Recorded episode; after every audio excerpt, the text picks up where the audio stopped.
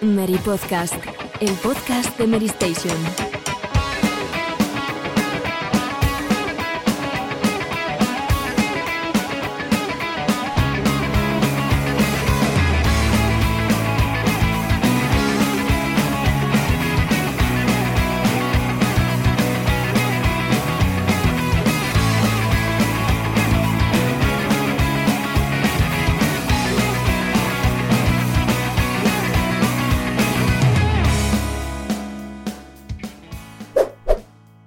Hola a todos, ¿qué tal? ¿Lo escucháis? Es el mágico fantástico La Sintonía del Mary Podcast, programa 6 de la temporada 16. Sí, sí, habéis oído bien, 6 de la temporada 16, porque el quinto programa, el quinto episodio fue de nuestros compañeros del Mary Podcast Retro, que por si no lo sabéis, eh, la semana pasada hubo doble ración. Ellos estuvieron hablando nada más y nada menos que de la saga Mortal Kombat. Eh, lanzaron unas buenas bofetadas virtuales, claro, claro que sí. y Alejandro, ¿qué tal? ¿Cómo está ¿cómo estás? ¿Qué tal la semana? Bueno, la semana, el primer día de la semana. Pues he estado la semana preparando este día porque, según me dice el usuario David Stark en Evox desde hace varias semanas, me tengo que comprar un micro nuevo y este era el tercer aviso que me daba. Así que he cambiado de casco, a ver si ahora se me escucha bien y si no, pues tendré que buscar otra solución. Pero tengo entendido que te va a llegar alguna cosa, ¿no? He visto sí, pero un, micro, un micro muy decente. No sabemos, no sabemos en qué década va a llegar, así que por ahora, soluciones caseras. Pedro, ¿tú también tienes que cambiar de micrófono? ¿Sí o no? No, no, a mí se me oye, no, no, no, se me oye, se me oye perfectamente. Eh, nada, yo, estoy muy bien, yo estoy muy bien, el fin de semana ha sido completito, eh, victoria de mi equipo el sábado, victoria del Barça ayer, eh, ayer empecé un juego nuevo, aunque no puedo decir que el fin de semana haya sido tan divertido como el tuyo, Borja. Bueno, eh, corramos un túpido velo sobre esas afirmaciones. Eh, Roberto Barragán, ¿qué tal? ¿Cómo estamos? Pues muy bien, yo, bueno, mi equipo no ganó el fin de semana, perdió de hecho, pero bueno, en estos días, en vísperas de Halloween y tal, que para mí como amante de pasar miedo me, siempre me lo disfruto mucho. Y nada, con muchas ganas, que hay mucho que comentar hoy. Oye, echabais de menos Babylon's Fall, ¿verdad? ¿Verdad, Pedro? ¿Verdad? Y Breath of the Wild. Que no, ya este, estos chistes ya están caducando un poco, ¿no? El sexto programa y otra vez Babylon's Fall. de moda. No, no, no. Y el, del Ring también, ¿no? No, eso no. No, no, pasa nunca de moda, tío. Eso no, eso, como no, eso no. Eso es como el Betty. Es que no pasa de pues moda. Cuando, cuando, cuando, cuando, parecía que iba, que iba a pasar de moda, eh, alguien, alguien se lo ha comprado. Entonces, mm, vamos a seguir con ello. Has arruinado la sorpresa, Pedro. Has arruinado la sorpresa. Pero bueno, no lo he comprado, me lo han dejado que queden aquí. no puede ser, hay que dar dinero a Front Software. Eh, bueno, estoy aquí mirando la escaleta, revisando lo que tenemos hoy preparado y desde luego el del ring no está no está en ella. O sea, yo doy por hecho que va a salir en algún momento, ya sea para compararlo en la tuya no. Pero vamos, que, sí, en la mía no, pero bueno, bueno. Eh, vamos a hablar sobre, bueno, las noticias que nos dejan los titulares, eh, todo lo de Resident Evil que se mostró en el directo y por supuesto de Silent Hill, que por fin, por fin, por fin tenemos ya información clara, clara para dar. Luego hablaremos también de todo ese eh, tira y afloja que está teniendo Microsoft con respecto a la compra de Activision Blizzard, que está dejando detalles interesantes como eh, que el acuerdo entre Activision Blizzard y Sony contempla mm, limitar o restringir o prohibir el lanzamiento de juegos de Call of Duty en en, el servicio de, Microsoft. Y luego terminaremos la sección de titulares con Final Fantasy, Final Fantasy XVI, que ha mostrado un nuevo e impresionante tráiler y hablaremos un poquito sobre el juego. El debate va a estar muy candente, muy, muy, muy candente, porque varios desarrolladores han comentado, han hablado sobre que las limitaciones de Xbox Series S pueden limitar incluso eh, pues a la nueva generación.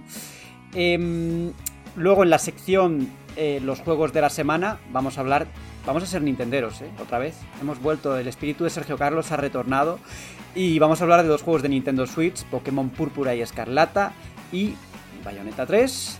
Y luego ya en la sección de Mary Plus volvemos a hablar de Resident Evil, pero esta vez las mejores y peores adaptaciones de la saga a cine y a televisión. Hay de todo, creo que va a correr la sangre en sentido figurado de nuevo, por supuesto. y terminaremos con a qué estamos jugando, como siempre, y con el micro abierto, donde os vamos a dar voz a todo lo que, lo que tengáis que decirnos. Eh, sin más, sin más dilación, yo soy Borja Ruete, empezamos con titulares. Titulares. Que no se diga, que no se diga que Halloween no está cerca, porque tenemos noticias sobre dos de las sagas survival horror más importantes. Eh, y vamos a empezar por Resident Evil. Eh, como ya sabéis, había un directo en el que se iban a mostrar pues, las novedades de Resident Evil 4 Remake y de Resident Evil Village, la expansión, el pase expansión, la, edición Gold, etc. Y Alejandro, pues venga, va acercándonos eh, todo lo que se ha anunciado y vamos a hablar sobre nuestras sensaciones con lo que hemos visto. Sí, el directo comenzó con repasando los contenidos de la edición Gold y la futura expansión Winters de Resident Evil Village, que de hecho nuestro compañero Roberto Pineda ha jugado y nos podrá decir más eh, a continuación. Eso es. Pero, pero básicamente lo que contiene la expansión es ese Shadow Rose, esa eh, continuación del hilo argumental de, Village enfocado en la hija de Ethan, eh, años después del juego esa cámara en tercera persona para la aventura principal y los contenidos inéditos del modo mercenarios con nuevos personajes, etcétera, Pero lo más importante, lo más relevante de la noche fueron las novedades en torno a Resident Evil 4 Remake, que la verdad es que por lo menos el montaje de Capcom fue, fue excelente porque dio tanto lo moderno como lo clásico. Empezó con ese cambio, ese giro, ese tono diferente al original, esa cabaña súper oscura, mucho más gore, más tétrica, e incluso enfatizando en el terror, algo que en el original está un poco perdido. Y luego dio paso a ese primer enfrentamiento del pueblo con las sordas de polerinos, en donde supimos que se puede hacer parries al tío de la motosierra, por ejemplo. El doblaje ya ha perdido el acento, ahora es el doblaje en castellano natural, como el que decimos hoy en España. ¿Qué vamos a hacer sin detrás de ti, imbécil? Agárrenlo. Claro, ahora será imbécil, en plan, pero sin acento alguno. ¡Cerebro! Morir es vivir. Solo falta que nos quiten la peseta que menos mal no, no, lo han quitado. La peseta están, ahí, están ahí. La peseta sigue. No, ha llegado, el euro a Resident Evil 4, ¿no? Porque sigue, sigue, ambientado en la misma época. otro de los cambios relevantes que, se mostraron fue cómo el entorno ahora es más interactivo, ¿no? Con ese hombre de la motosierra que ahora puede romper un poco el escenario y cambia un poco eh, las rutas que puedes utilizar. Luego también cómo utiliza las vacas para prenderle fuego y que sirvan como bombas hacia los pueblerinos. Y, y ya por último, lo que se ha mostrado del mapa de la edición coleccionista es que parece ser que la isla ha desaparecido, que ahora se ha reconvertido como en la zona de la factoría. No se sabe muy bien si está o no, pero los datos que tenemos ahora mismo que la isla ha desaparecido. Oye, oye, Alejandro, tú que eres así un poquito miedica con los juegos y todo esto de terror, eh, ¿qué opinas de que te persiga el tipo de la, de la motosierra? ¿Tú cómo lo llevas ah, eso? Lo llevo. Lo llevo bien hasta que he visto las imágenes que tiene los ojos que, que parece el tío que se ha inyectado de todo. A, mí me ponía, un poco de cosas. A, mí me ponía muy nervioso ese momento. ¿eh? Eh, eh, lo, que tenía para el sonido. Lo que tenía para mi Resident Evil 4 es que te agobiaba porque llegaban ahí un montón de enemigos y tú tenías que correr. Te, agobiaba, claro, claro. seguramente ceñido también por las limitaciones jugables, que es una decisión al fin y al cabo, porque tú, tú sabías que cuando venía ese enemigo, que si te tocaba era insta-kill, tú tenías la limitación jugable de que no podías, dar, no podías caminar mientras apuntabas es decir, eso ahora también hay que ver cómo, se siente ahora, ¿no? Porque al final va a ser algo mucho más cercano a los, bueno, los remakes de las últimas entregas. Claro, pero fíjate que esa limitación eh, funcionaba muy bien para, para, generar la tensión. estaba, ya fuera una, aunque fuera una limitación técnica, era eh, eh, servía también como recurso. como recurso jugable. Eso fue muy inteligente por su parte. Oye, y a todo esto, la cabeza de Mikami sigue, sigue sobre sus hombros, porque este hombre dijo que como saliera eh, fuera de GameCube, mm, que le cortara la cabeza con la motosierra. Yo creo que ya tendría que tener cinco cabezas menos, no, cinco, seis, siete cabezas menos, ¿no? Se, ha quedado como el, como el pleberino que sale al principio con las raíces. se ha quedado frito. Claro, que ha salido en 70 plataformas distintas y yo creo que va a seguir saliendo. Va a ser, o sea, es, como Skyrim, ¿no? Luego ha salido hasta en VR. Todavía no está, recordemos que todavía no está confirmado para Nintendo Switch, pero el resto va a salir en la nube, así que yo me supongo que en algún momento pues hará lo propio este juego, ¿no? Y luego otra cosa que me gustaría comentar es que parece que este juego va a ser bastante más fiel a lo que era el juego original que lo, que ha sido, por ejemplo, Resident Evil 2, ¿no? Eh, Capcom ha dicho que va a durar más o menos lo mismo y no parece que vaya a haber muchos recortes o que no vaya a haber recortes claros, ¿no? Menos lo de la isla, que está por ver cómo lo van a solucionar, pero, pero parece que va a seguir una línea muy parecida al original. Es un juego también más moderno, ¿no? Claro. Yo creo que encaja por, por tema- temas jugables, aunque tenía sus costuras entonces, pero sobre todo tema de cámara y demás, es un juego mucho más, mucho más moderno y que hoy se siente más fresco, entre comillas, porque hay, hay, hay, algunas cosas que son antediluvianas. Lo que decíais antes del, del señor de la, de la motosierra, eh, yo el juego solo, solo lo jugué una vez o dos, como muchísimo. Lo recuerdo porque no es precisamente mi Resident Evil favorito, pero sí es verdad que era el momento más agobiante que he jugado en un Resident Evil. El momento del pueblo eh, es que ni Nemesis, ni Mr. X, ni nadie. O sea, ese tío de la motosierra, tío, es que te entraba un tal porque es que decías, es que no puedo hacer nada. O sea, no tengo respuesta ju- jugablemente a, a- a eso que está pasando, ¿sabes? Y, y el tema de los parries, pues hombre, mm, yo no, os- no os voy a engañar, o sea, es algo que, que en principio me gusta, me gusta porque, porque, claro, te va a quitar un poquito de tensión, que es, que es muy grande, pero por otro me fastidia porque precisamente lo que quieres cuando juegas a un juego así es tensión, ¿no? Y, Claro. y yo creo que yo no lo he conseguido con, con ningún, con ningún Resident Evil, tampoco con, con, con Lady Dimitrescu, ¿no? Que, era, que cumplía un rol similar al de, al de todos estos personajes, ¿no? De perseguirte y que tú no, no pudieras prácticamente hacer nada. Pues yo qué quiere te diga, pero yo la animación de la motosierra cuando la enseñaron, vamos, yo estaba giñado.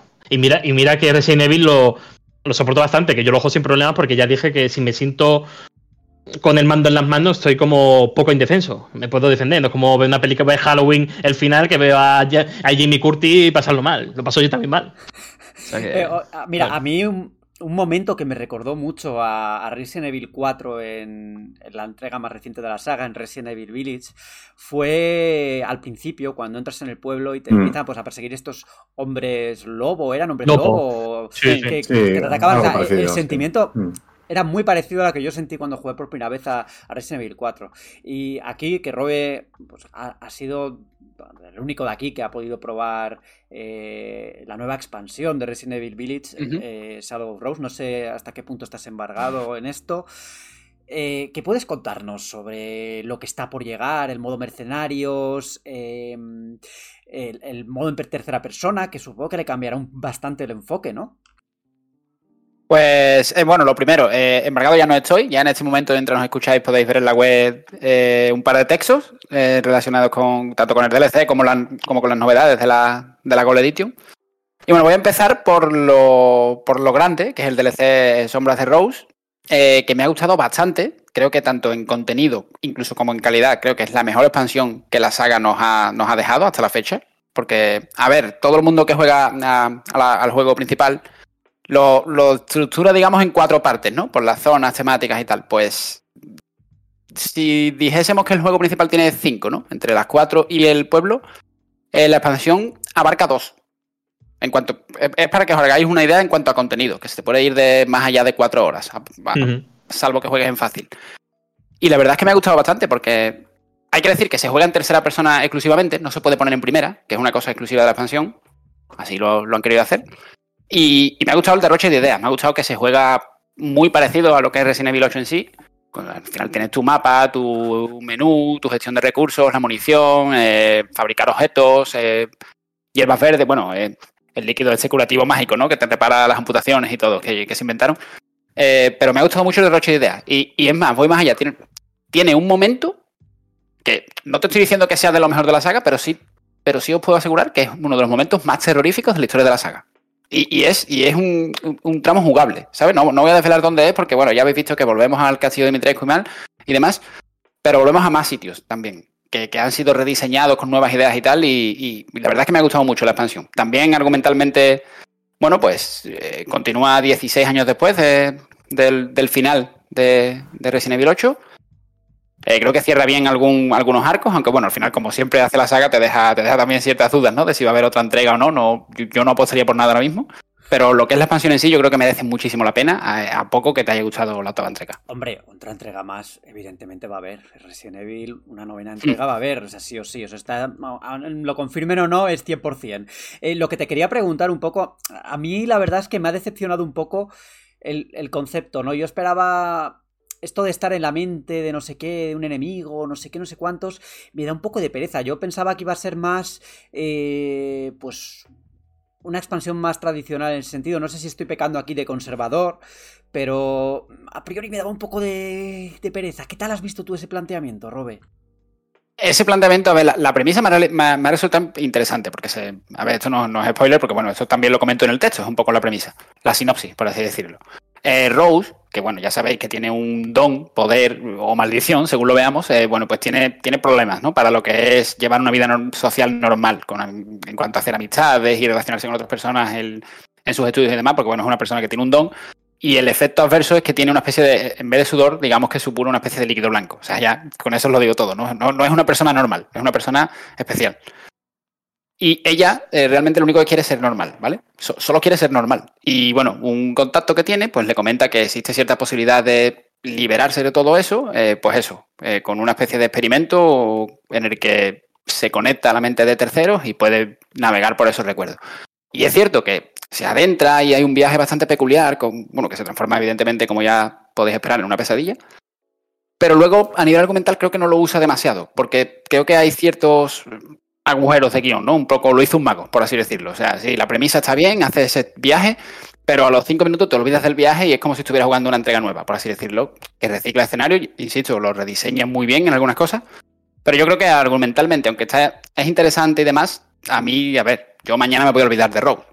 Por, decirlo de algún modo. Es decir, no, no me queda claro si va a haber un, un próximo juego que sea protagonizado por ella. Bueno, ellos han dicho que. Ni, ni hace nada memorable ellos, con, con, ese personaje. Robe, ellos han dicho que en principio que la saga de los Winter ha acabado ya en este juego. Así que en principio no debería ser la protagonista.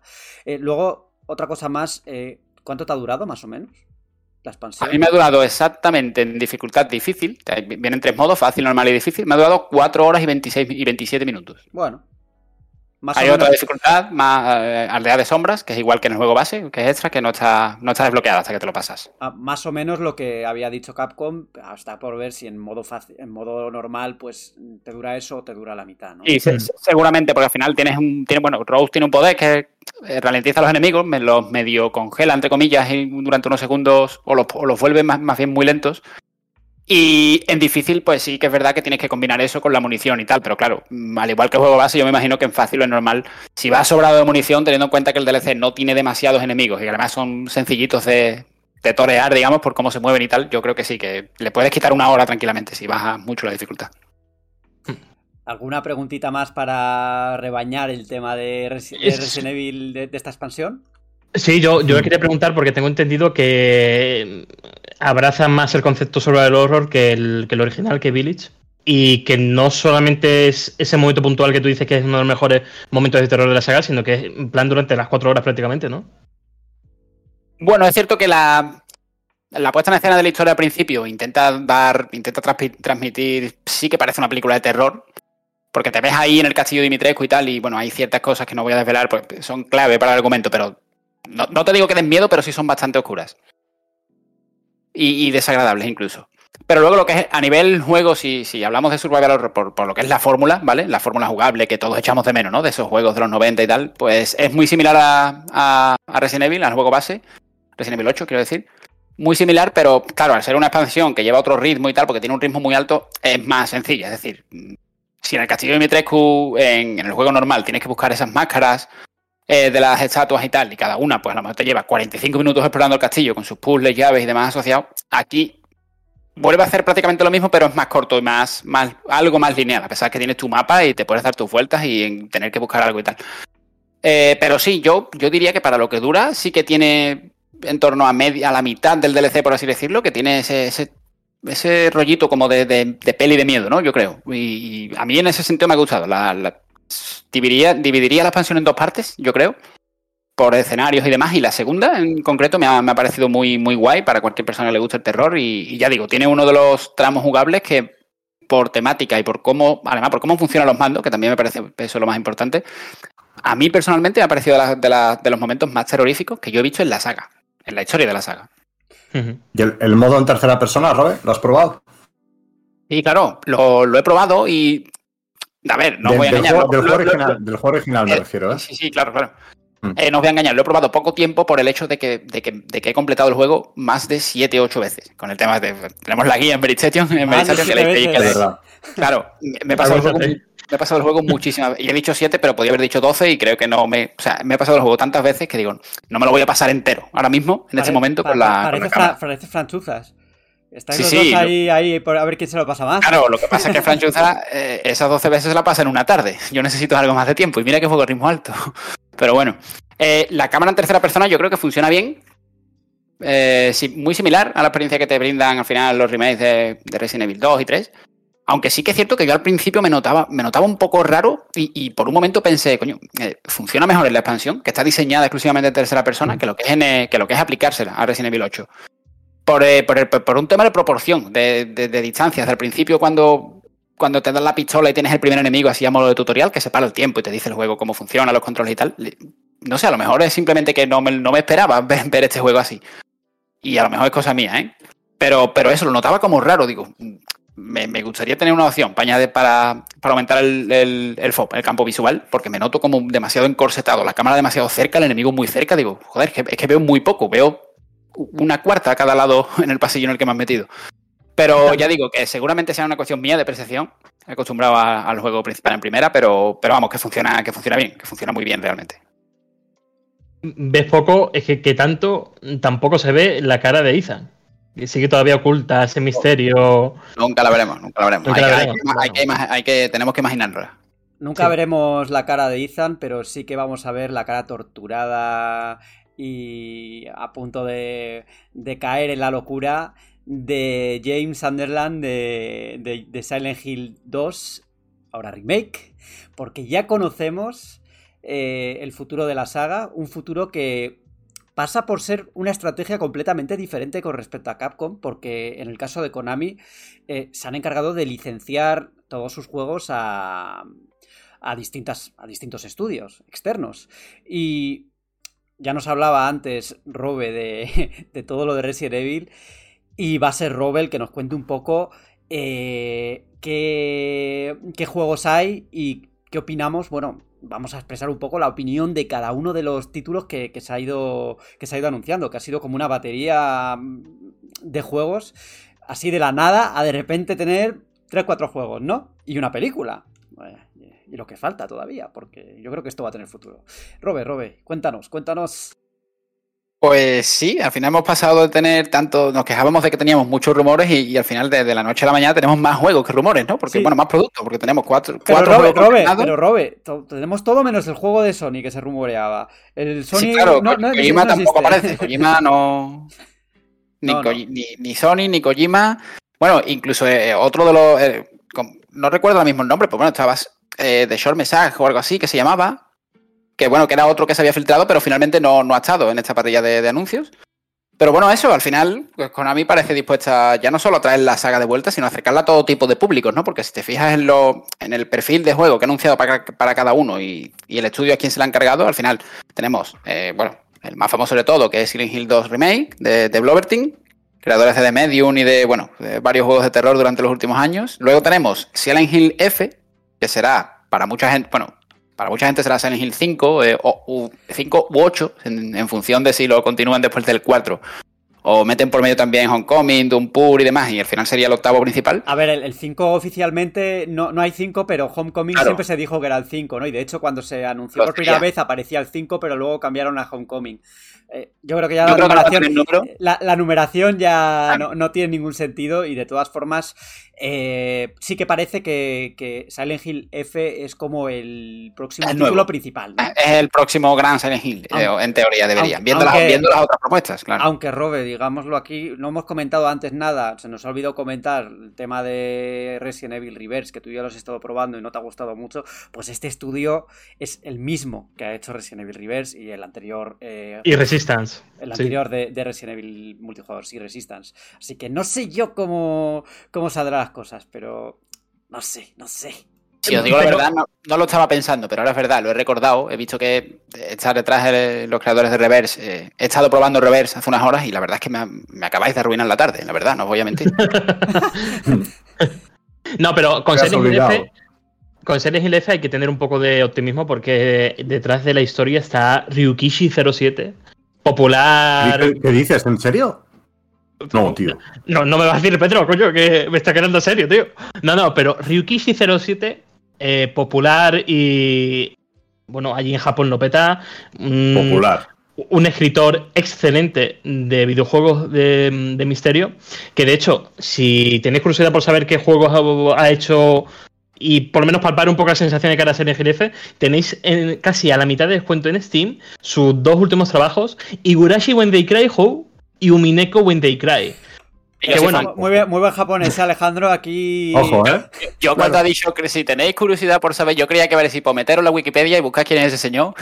no, pero, pero es verdad, yo estuve mirando por curiosidad y por lo visto es un escritor de renombre en Japón, que ya no solo por videojuegos, bueno, de hecho, videojuegos de forma más secundaria, porque por lo visto ha escrito, bueno, ha escrito libros, novelas y tal de misterio, suspense, asesinatos y todo ese tema oscuro, y por lo visto tiene, tiene mucha reputación allí.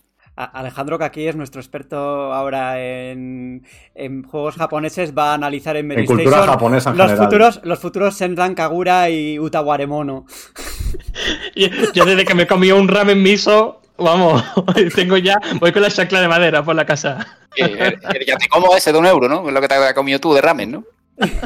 Eh, y volviendo, volviendo a, a Silent Hill F, que es un juego que está ambientado en los años 60 en Japón, o sea, entiendo que eso es lo, que nos ha dejado un poco rotos, ¿no? Porque, ¿Silent Hill va a estar ahora en Japón? ¿O cómo va a ser eso? ¿O no va a estar en Silent Hill ambientado esto?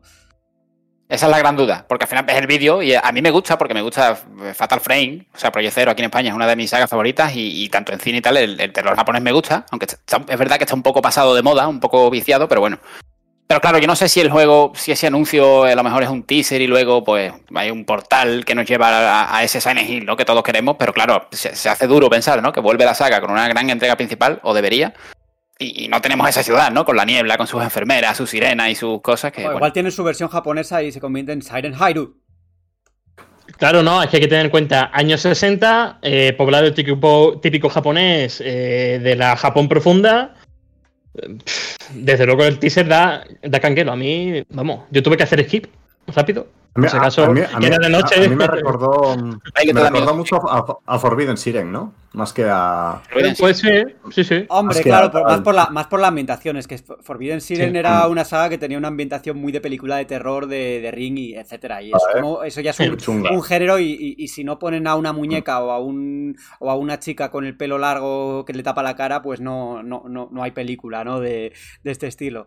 Eh, vamos a ver qué dirección toma. Eh, yo. Es que no se ha dicho mucho todavía o sea, más allá del teaser y de un poco los rasgos de la sinopsis, que son dos líneas, no sabemos nada. O sea, teniendo en cuenta que Silent Hill pues es un pueblo eh, de pesadilla y tal, pues cualquier excusa puede servir para llevarnos allí otra vez, ¿no? Entonces no sabemos si, si de repente el pueblo va a aparecer en Japón de alguna forma o si va a haber un portal como dice Robe o, o, qué, van a, qué van a hacer a ese respecto, ¿no? Además, si no me equivoco, mm, grandes responsables de la saga están presentes, ¿no? Eh, Ito, etcétera. Yamaoka, por lo menos. Yamaoka mm. también, ¿no? Yamaoka eh, seguro. Pero están presentes. Eso, es lo que da cierta tranquilidad. mi pregunta es. Mi pregunta es: ¿están eh, implicados en todos los proyectos o, solo en algunos? ¿Eso ha quedado claro? Yo, no ha quedado claro porque que algunos no se han en el F sí, ¿no? Sí, pero no ha quedado claro porque no han dicho en este sí, en este no, no. En, algunos no han dicho nada. Eh, está claro que está implicado en, en, el, en el remake, de, del 2, seguro. No me ha quedado a mí claro si están ambos, tanto Ito como llamado KNF, y, no me consta, eh, por supuesto, que estén que directamente que ni siquiera estén en los, en los otros dos. A, mí me da un poco de miedo Bluebird Team, ¿eh? O sea, yo lo voy a reconocer. Es un, a mí también, a mí es también. Un, es un estudio que a mí, bueno, los juegos que he jugado suyos me han gustado, entre comillas, excepto. Bueno, Blair Witch no me gustó tanto, pero. Pero bueno, me parecen juegos entretenidos que están bien, pero mm, no tienen para mí ese juego grande que justifique que hagan un, un remake de Silent Hill. Lo, lo que yo quiero de todas formas es darles el voto de confianza porque, bueno, eh, hacer un remake es diferente a, hacer un juego desde cero y estando implicados pues gente de, del equipo original pues igual sale algo, algo muy algo interesante. De todas formas, antes de concluir un poco mi, mi intervención, sí quería comentar algo que se ha dicho en redes sociales, que creo que es bastante acertado, y es que en esta versión de Silent Hill 2 el personaje ya parece destruido desde el principio, eh, no, parece que, no parece que exista la sutileza que había en el 2, que era todo más progresivo. Y en cambio aquí es como ya más evidente, ¿no? Y ese rasgo de la saga Silent Hill eh, parece que está un poco difuminado. Ya, a mí es que viendo el teaser y, entrando solamente en elementos puramente estéticos, mm, los personajes están como demasiado estilizados, la iluminación no tiene esa oscuridad, esa, e, e, esa dirección tan, tan mimada que tiene el original, de, no solamente forzado, eh, limitados por el plano técnico, sino porque eran decisiones artísticas en cuanto a transmitir ese horror oscuro, eh, desgarrado de, de lo que le pasaba al personaje, que no voy a decir porque es un spoiler. Y por ejemplo, hay algunos diseños, eh, Pyramid Head no, le pillo el punto, tampoco le pillo el punto a, las enfermeras, que ahora son más evidentes en cuanto a, lo a cómo lo percibe James. No sé, son cambios como, como muy de, de, estudio, no voy a decir amateur, pero sí que está desconectado de la idea original. De, todas formas, detrás de esto estará Ito también, ¿no? Que es el que diseñó las criaturas y el que, bueno, dirigió muchas de las secuencias que aparecerá. de hecho, es que se ha visto, hay un tuit suyo de alguien que cuestionaba eh, el significado de las cosas en Silent Hill y, el, y el tío le ha dicho en Twitter, oye, que yo hice esto a mí qué me vas a decir, básicamente. Esa me ha hecho mucha gracia, me ha hecho mucha gracia el zasca que le ha, que le ha pegado. Eh, bueno, eh, aparte de Silent Hill 2 Remake, que por cierto es exclusiva temporal de Play 5 y sale también en PC. En PC. Eh, tenemos un juego que a mí me interesa bastante, que es Silent Hill Townfall el juego de los creadores de Observation, que no sé si lo habéis jugado, es un estudio bastante interesante, independiente, que se ha especializado pues en, historias más narrativas, eh, más, más, aventura narrativa, y creo que puede ser interesante, aunque no creo que tenga los valores de producción de, un Silent Hill F, por ejemplo, no de un Silent Hill principal o de un Resident Evil 3, 2 Remake, pero creo que puede darle un buen toque a la saga. Yo a este sí que le tengo mucha confianza y creo que, que hay posibilidades de que salga algo bueno. Eh, este estudio es bueno. El estudio es bueno y la editora también, porque Anapurna si invierte dinero es, porque hay algo de calidad ahí. Y aparte, según tal y como estamos ahora comentando en el podcast, eh, se están desvelando misterios alrededor de ese teaser, porque recordemos que era como una especie de transmisor barra televisor de, estos antiguos de los años 80. O una radio, un elemento muy... No, pero, pero no solamente era una radio, era también un, transmisor de, televisión antiguo, portátil. Que eso, que se, está desvelando el misterio, que hay mucho, hay mucha más miga de lo que parece en un teaser que era apenas 40 segundos aproximadamente. Y que si lo veis, en el Reddit de Silent está toda la información. Yo este juego creo que es lo que es lo que ha comentado Borja. Yo creo que cualquier persona que le gusten los juegos de este estudio eh, y le haya parecido interesante el teaser, yo, yo creo que no le va a decepcionar. Porque va a ser, evidentemente, está, clarísimo que va a ser algo eh, de un enfoque narrativo por encima de todo. Y claro, yo veo no solo Observation, Observation eh, sino Story Hunter, que es el otro juego que, que, bueno, que he probado suyo, y viendo además cómo presentan eh, este Townfall, que se ve como, bueno, pues ese dispositivo extraño en la mesa, así. no sé, es que me, lleva a pensar que viendo los otros trabajos del estudio podría ser incluso, incluso una propuesta estática en la que no haya, en la que ni siquiera haya un personaje que tú controles, ¿no? Por, por, entendernos. Eh, pero claro, sí, creo que a nivel sobre todo narrativo, con, todo lo que ofrece el universo Silent Hill y, y, lo que ha hecho este estudio a la hora de contar historias, que no necesita un gran despliegue para contar una historia y mantener de ahí incluso con el citado eh, Stories Untold, que, prácticamente es leyendo, viendo un teclado y bueno, interactuando con un monitor. Y creo que sí, que puede ser una. Creo que puede ser una sorpresa y algo totalmente inesperado y diferente. Y bueno, quizá el que más pereza me da a mí personalmente es Silent Ascension, que es un proyecto un poco diferente, como con decisiones interactivas.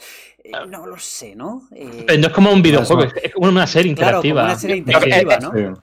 Eso es evidente que, que, Konami busca el fenómeno viral y ya está. es evidente. Hay, hay, cuatro o cinco estudios implicados a la vez que, y, bueno, ese rollo, ¿no? De los mensajes de WhatsApp o el servicio de mensajería que sea, de interactuar unos con otros, hacer comunidad. Yo creo que buscan un fenómeno y ya está. es que, Esto me recuerda un poco a un juego de Facebook que ha sacado, que han sacado de Walking Dead, que es también como que va por temporadas y van cambiando. Los son los usuarios los que van eh, decidiendo las cosas y la trama, no sé qué, no sé cuántos. Eh, Aquí dependerá mucho de, cómo lo planteen y de, si consiguen desde el principio enganchar a los usuarios en esa propuesta, sea como sea, ¿no? Pero bueno, desde luego, eh, lo que no podemos dudar es que va a haber propuestas para todos los gustos, ¿no?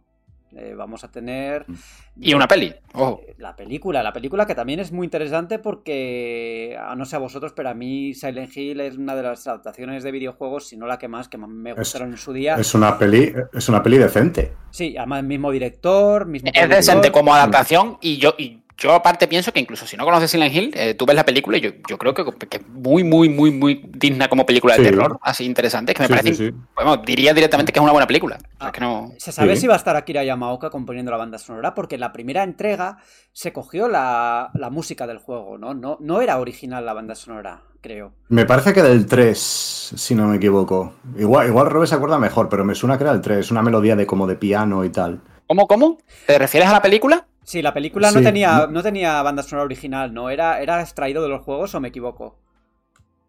Eh, bueno, extraída como, no sé si a lo mejor alguna pieza, o sea, llamado cachaba, eso, eso Sí, seguro. Sí, sí, sí, pero yo no recuerdo si, igual que, que ya digo que igual me estoy equivocando, pero a mí me sonaba, yo hace ya unos años que no veo la película y me sonaba que eran, que las piezas de la banda sonora eran tomadas del juego, pero igual, mm, igual la, la- la memoria me está jugando eh, una mala pasada. Ah, bueno, bueno, claro, tú te refieres a Even Night, ¿no? No, no, no, no, no lo puedo decirte. Sí, sí, a ver, sí, sí. Hay, hay una canción en los primeros compases de la película que es súper famosa de, de- de la saga, sí, sí, sí. Lo que no sé es luego si. A ver, yo personalmente creo que luego, por el recuerdo vago que tengo, porque hace un, bastantes años que no la veo, yo creo que sí, que hay piezas que son, son inéditas, pero claro, son muy siguiendo la estela de, de cómo son en la saga. Eh, bueno, esto supongo que nos lo corregirán luego en los comentarios, pero ya lo, ya, ya lo comprobaremos. Vuelvo a repetir que ha sido un poco hablando de memoria y que quizá, quizá he metido la pata, pero bueno, eh, de- lo que sí que recuerdo es que la banda sonora era muy del estilo de los juegos, era Yamaoka evidentemente, y siempre eh, yo creo que era una de las cosas buenas de, de Silent Hill, una de sus mejores, de sus mejores virtudes es que es eh, una saga que siempre ha jugado con la música, con el sonido, con la ambientación. Eh, Sí. Era un estilo de hacer terror que no se hacía en los videojuegos y que ojalá vuelva eh, con mucha salud en, esta, en estos nuevos eh, Silent Hill.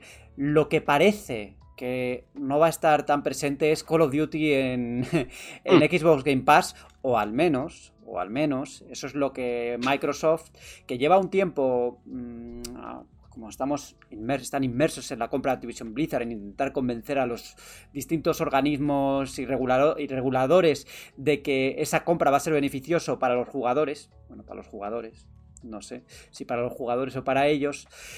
Pero están como en una especie de guerra abierta con PlayStation, cada uno defiende su terreno, PlayStation quiere no quiere bajo ningún concepto que, que Activision Blizzard pase a formar parte de, de Microsoft, pues porque tienen miedo de que Call of Duty deje de estar ahí. Y Microsoft, pues, ha comentado que por el acuerdo previo que tienen con Activision Blizzard, eh, ha llegado a decir, o no sé si exactamente prohibir, han utilizado más la palabra restringir, eh, el lanzamiento de juegos Call of Duty, de Call of Duty en, en Xbox Game Pass. ¿Verdad, Pedro? Pues sí, la guerra moderna era esto, ¿no? Eh, la guerra moderna de, de consolas, me parece que tenemos aquí, porque tiene pinta que, el tema pues va para largo porque prácticamente cada semana sale, sale una cosa nueva. Sí, parece ser que entre, entre las cláusulas que había de exclusividad entre, mm, entre Call of Duty y PlayStation, ¿no? que siempre recordamos pues con cada entrega pues había, eh, si no objetos exclusivos, eh, acceso anticipado a la beta o, este tipo de contenidos, pues había ahí alguna clausulilla o algo que impedía la llegada de, Call of Duty a, Xbox Game Pass, ¿no? Y mm, bueno, yo creo que es algo en lo que, en lo que Sony tenía, tenía total derecho a intervenir, ¿no? Es un contrato que Activision en su momento firma eh, voluntariamente. Pero claro, eh, evidentemente Microsoft tire barre para casa y, y su intención, obviamente, al comprar Activision, eh, seguramente sería meter eh, Call of Duty en Game Pass lo antes posible, cosa que parece que no, no van a poder, ¿no? Como mínimo, pues tiene pinta que esos dos, tres años de los que han hablado, que, que de momento va a llegar Call of Duty a, a consolas PlayStation y veremos qué, qué pasa en el futuro, ¿no? Que de, de ahí en adelante. Yo lo que creo es que esta guerra eh, está dejando en evidencia a todos, ¿eh? A todos, eh, Aquí, sin excepción. Aquí las caretas se Mm. están cayendo de una manera. Las sí, caretas, sí, sí. las caretas Mm. y las falsas palabras de Twitter de viva el gaming, eh, viva Es los que- juegos, viva los videojuegos, las comunidades, no sé qué, los tweets de PlayStation y de Xbox, eh, da- Mm. dando mensajes positivos, pero luego por detrás, por un lado está PlayStation Sí. haciéndose la víctima de, uy, es que Call of Duty es que van a destrozar el mercado, no sé qué, mientras ellos hacen sus cosas, eh, sus contratos de exclusividad, sus no sé qué, sus no sé cuántos, y por el otro está, lado está Microsoft, que de repente se ha convertido en una empresa que, uy, pobre, no tengo, no tengo el mercado, Sony es la, domina- la, la que domina todo, Mm. somos los pobres que estamos ahí detrás, no sé qué, no sé cuánto. O sea, lo- los dos están sacando su, su cara, su- la cara que les conviene mostrar Sí, para, sí, sí. para Y- conseguir sus objetivos. Y es que al final son empresas y las empresas pues buscan su beneficio y fuera de la... quieren pasta. Bueno, Hmm. pasta y más cosas, influencia en el mercado, ¿no? Sí, a, sí. a ver, yo creo que desde luego que una, que una empresa como Microsoft tenga el control de una empresa como Activision Blizzard, que es enorme, pues, a ver, no va a ser un monopolio, porque no va a ser un monopolio, pues porque, porque no, no todo va a pertenecer a Microsoft, pero desde luego... eh, en los últimos años, Xbox se ha hecho con eh, importantísimos estudios de, de- empresas AAA, ¿no? Y yo soy de los que piensa que, que Call of Duty no va a dejar de salir en PlayStation, porque me parece que. Me parece que. que es un buen negocio para. Para Xbox seguir sacando los juegos en Play. Por, por el hecho de que, ven- de que siguen vendiendo mucho y de que, y que a ellos les conviene en su mensaje en su mensaje que proyectan a ellos les conviene pues tener los juegos en el mayor número de dispositivos de hecho una de las cosas que han recriminado a PlayStation es que no les deje poner Xbox Game Pass en su consola Que es ridículo totalmente, ¿eh? Yo creo, yo creo que lo, pe- lo peor de este asunto es eso, ¿no? O sea, declaraciones totalmente absurdas, ¿no? Como esa. O sea, Microsoft Esa- el otro día a- Esa es un poco a absurda. PlayStation Sí. De, de bloquear Game Pass en consolas PlayStation. Pero, pero, ¿qué, qué me estás contando? Es que, es que eso es como si va al Mercadona al. Carrefour y se queja de que el Carrefour no quiere poner la leche a Sendao, ¿sabes? O sea, es, Claro, como- sí, sí, sí. eso es un poco, es un poco Mm. en plan, bueno, pues que tú vendes tus cosas y yo vendo la mía, es que no. Los, los- los dos, los dos en realidad yo creo que est- están tomando una actitud ridícula, ¿no? Porque yo, Jim Ryan, a pesar de lo que me dijisteis, no, re- no recuerdo si en el primero o segundo, o segundo programa, me está pareciendo un poco llorón, ¿no? O sea, porque, chico, como, como, como decía esto, como decía aquel, esto es el mercado. Hombre, esto es el mercado. si viene Microsoft a, com- a comprarte Activision, oye, te tendrás que fastidiar. Tú has comprado Bungie.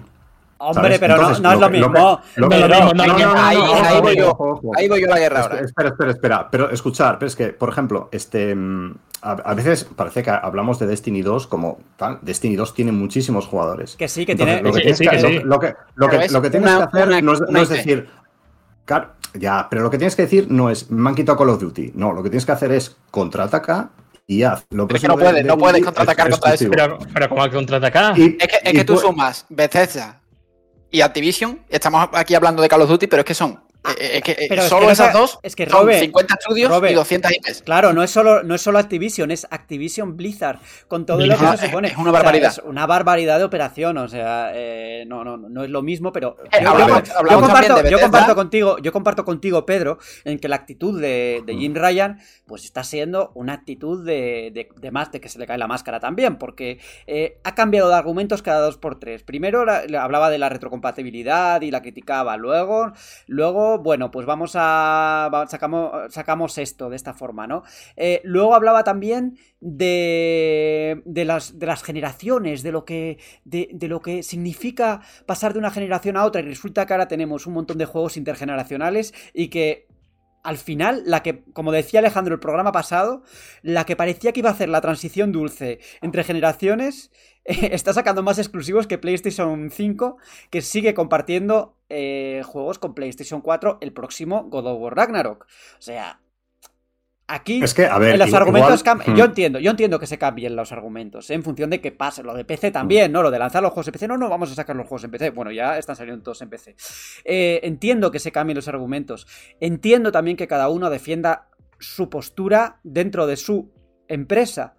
Pero eh, aquí lo que se decide, la compra de Activision Blizzard, eh, hay que examinarlo muy bien. Y creo que están haciendo bien los reguladores examinándolo bien porque es que esta operación es una operación de enormísimas repercusiones, no solo por Call of Duty, porque por, lo que hay detrás, por la operación millonaria.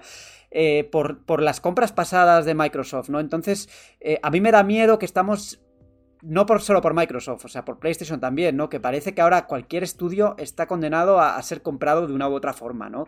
Que ya no hay... Estamos perdiendo los grandes estudios como podían ser Bethesda, como podían ser Activision Blizzard, como puede ser Electronic Arts. O sea, imaginaos que ahora... Pero... Una de las... Una de, o, Sony o Microsoft compra Electronic Arts. Es que... O Take Two pero Borja, esto, esto sí, pero eh, los estudios están condenados a comprarse si ellos quieren, porque aquí no ha habido ninguna OPA hostil. Hombre, no, entonces yo lo, que, no. claro, lo que, claro, que, claro que no, claro que no, pero, pero, yo no hablo, no es, pero yo no estoy hablando a nivel de directivo, me da igual eso. Yo estoy hablando a nivel de concentración en pocas, en muy pocas empresas que estamos viendo que cada vez hay menos independencia en ese sentido. Y ya no solo por Microsoft, también por Sony. Y, y el mensaje, Borja, que no van a parar.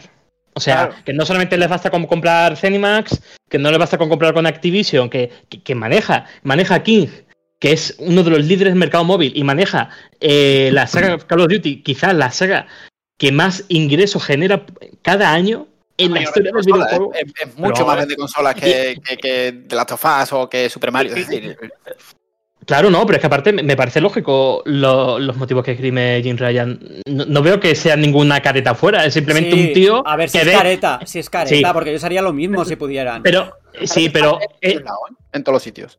Porque eh, estaba, estaba, estaba, comentaba Borja, creo, que, bueno, que él no cree que vaya, que vaya a dejar de seguir. Eh, que vaya a dejar de salir Call of Duty en PlayStation. Pero es que si os fijáis, eh, una de las cosas en las que, de las que Ryan se quejó, que hizo pública una negociación y tal, fue de que, de que, de que Microsoft le había medio prometido tres años de, ah, Call of Duty. Sí, pero la ahí, percibe unos planes después de tres años y al mismo tiempo una de, una de las, no excusas, sino después de que el, organismo este de Brasil, CEDA creo que se llame, o CADE o algo así, eh, dijese que, bueno, que da su bicho bueno a la operación y tal, como diciendo que, bueno, que Sony a ver, entre comillas, eh, no se va a morir sin Call of Duty. Y, aún, así, habiéndole dado luz verde, eh, apuntilla a Microsoft en plan diciendo, bueno, es que incluso si se quedan sin ella, eh, van a seguir siendo los, más competitivos, no sé qué decir. No sé, yo veo ahí cierto tono de, que los planes reales son otros, no, mantener la saga realmente. No lo sé, es que aunque le hayan ofrecido ahora tres años, eso igual es prorrogable, no, no sabemos en qué sentido, en qué sentido terminaría, terminaría derivando todo, todo esto. Ahí está el peligro. O sea, quiero decir, está el esto de que digan, no, no, pues ahora a partir de ahora va a ser exclusivo del ecosistema Xbox y de PC. Bueno, del ecosistema Xbox no, porque es que ya sacan en PC, sacan en Steam. Pero, eh, bueno, siempre está el riesgo eh, de, que pase eso, ¿no? Pero que lo, que escribe Ryan es que, No, que lo, que lo que escribe es... Ha comprado Zenimax y los dos primeros movimientos que hace con Zenimax en año, año y medio, es hacer dos exclusivas. Una Starfield que va, que va a ser como el sucesor del Dead Scroll. Y el Dead Scroll está por ver, a ver si aparece en PlayStation. Que esa otra. Nadie te lo garantiza. Alejandro, pero es que eh, ahora Bethesda y Zenimax son de Microsoft y Microsoft hace con ello lo que quiere. No, como, ha, hecho, como, ha, hecho, con Rare. Entonces, aquí, eh, claro. yo lo que, lo, que, lo que yo te pregunto no es, no es eh, qué va a hacer Microsoft con eso, que puede hacer, lo, yo te digo, lo que quiera. Lo que yo te pregunto es, ¿qué alternativa tiene Jim Ryan? Yo, yo he propuesto, oye, reacciona, haz lo próximo de Bungie exclusivo y pon algún estudio first party a trabar en una alternativa con Es que eso no les interesa. eso no les interesa. Y además, y además el, acuerdo, el acuerdo, el acuerdo entre Bungie. un momento, Pedro. un momento, Pedro. un, momento, un momento, Pedro. El acuerdo entre Sony y Bungie contempla que tengan cierta independencia en sus operaciones y eso ya está contemplado en el acuerdo. O sea, se habló desde el principio que iban a seguir siendo eh, multiplataforma, que iban a seguir editando sus juegos. Entonces, aquí hay, aquí ya hay unos, unas reglas de juego puestas con anterioridad y en el acuerdo, ¿no? Eh, por supuesto que Microsoft tiene y que, y que, Sony puede reaccionar y que Sony puede hacer lo que, lo que crea conveniente. Incluso, joder, se hablaba hace, hace tiempo, y bueno, esto es un rumor persistente de que Sony puede estar interesado en comprar Square Enix, etcétera, ¿no? No, esto es solo un rumor, ¿eh? Y nunca se ha confirmado ni nada, pero por eso es un siguiente movimiento, ¿no? Eh, en cualquier caso, eh, yo creo que para ir cerrando un poco esta parte, este debate que nos ha quedado ahí con mucha, mucha, mucho cambio de, de, opiniones, creo que lo, importante es que sea como sea, pase lo que pase, eh, lo que va a quedar claro es, o sea, lo que va, lo que va a determinar el futuro va a ser Call of Duty en, este, en esta operación, pero no solo Call of Duty, sino también todos los juegos de móviles, porque Microsoft quiere reforzar ese, ese oh. sector. De hecho, eh, su división o su tienda de móviles que quiere hacer depende de la compra de Activision Blizzard, porque King es un es uno de, los gigantes de, en, este sentido, ¿no? Y Call of Duty o Call of Duty Mobile también eh, tiene, tiene mucha fuerza, ¿no? Entonces, eh, vamos a ver cómo, cómo, cómo se suceden los hechos. Yo creo que Activision Blizzard terminará en Microsoft. Me, cuesta creer un escenario en el que no, no, se apruebe esta compra y veremos cómo, cómo afecta al mercado. Pero la cuestión es el siguiente escenario. ¿Cuál va a ser la siguiente compra y cómo va a afectar? Porque al final esto lo que está demostrando es que hay una gran corporación que llega con el cheque en blanco a cualquier estudio, compañía o conglomerado que quiera comprar. Y, no es una batalla justa frente a. Porque, claro, Microsoft se escuda en que PlayStation tiene más eh, market share, en, más presencia en el videojuego que ellos. Pero claro, si te has tirado 10 años en la parra, ¿Cómo se la que tenga más cuota, claro. Se ha ganado con su herramienta. Si, has tenido a Don Matrix en nómina. Claro, si, si, has preferido vender mucho Kinect y, y, reforzar poco el músculo First Party durante 10 años, pues, ¿qué quieres que te diga? Es que claro que la competencia se va a poner la fila. Lo que tiene que hacer es limitar que ese cheque en blanco, porque si no, al final va a ser. El videojuego va a terminar ser un campo de megacorporaciones entre Tencent y Microsoft.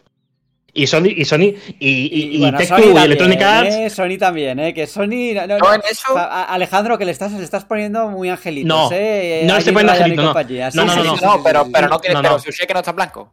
Ni el, de, ni el de ella ni el de nadie, el de Microsoft sí. mi problema con esto es que no quiero que el videojuego se centre en un juego de cuatro.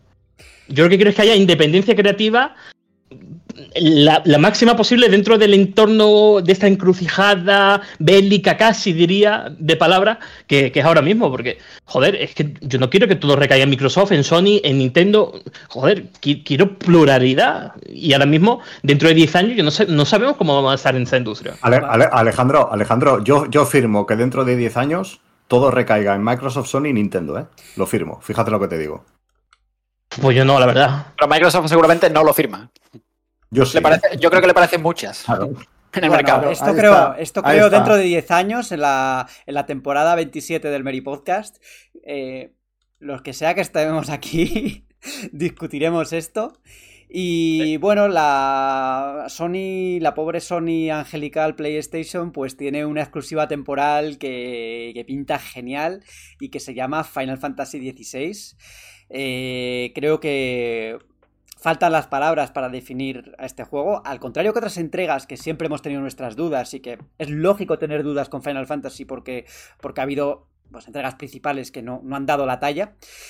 Pero creo que con Final Fantasy XVI hay un consenso bastante general de que estamos ante un proyecto ya no solo por las personas que están detrás de, él, sino también por lo que estamos viendo en los tráileres, eh, pues que tiene una, pintaza, ¿no? Eh, personalmente es uno de los juegos que más espero. Tengo mucho interés por ver cómo va a funcionar ese sistema de combate en tiempo real.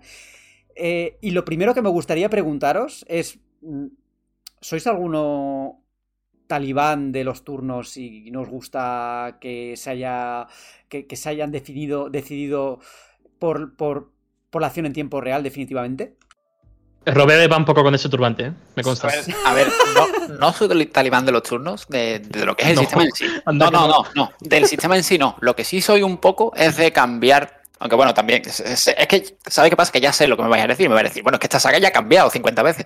Soy un poco talibán de, no cambiar de la noche a la mañana una saga. Hombre, no se puede, eh, decir, que, no se puede decir que la saga Final Fantasy haya cambiado de la noche a la mañana. Claro, ese es el tema, que en esta saga seguramente yo no tengo tanta razón porque, bueno, estoy asumiendo que los demás sí, ¿no? Pero, a ver, lo que quiero decir es que A mí no me han gustado mucho las excusas, que yo creo que son un poco excusas, ¿no? De que, bueno, de que de que por de que el realismo por, por el, el, aspecto de los gráficos en plan fotorrealista y tal no, no casan bien con los turnos y tal, porque creo que eh, que fueron algunas de las excusas que dio Square Enix. No, no, no. La excusa principal fue que la, a los jóvenes y a las nuevas generaciones. Los eh, turnos... Eso sí, eso, eso, sí lo dijo y eso. Sí, a ver, esa es la realidad, es evidente. O sea, tú no, no, no, no. Mismo... No es la realidad. No, no, no, no, no. No, no, pero, pero es verdad. Tú sacas no, no. mismo Final Fantasy XVI como base y, como, y, y, con el sistema de Final Fantasy IV y vende un, una quinta ver, parte de ver, lo que va a vender. No, sé si vende, no sé si vende más o menos, pero sí que es más accesible para un claro. cierto, cierto, número de, de jugadores. O sea, al final, algunas de las. Es que pasa igual que con igual que con Resident Evil. Algunas de las entregas de Final Fantasy más vendidas, eh, con récords, eh,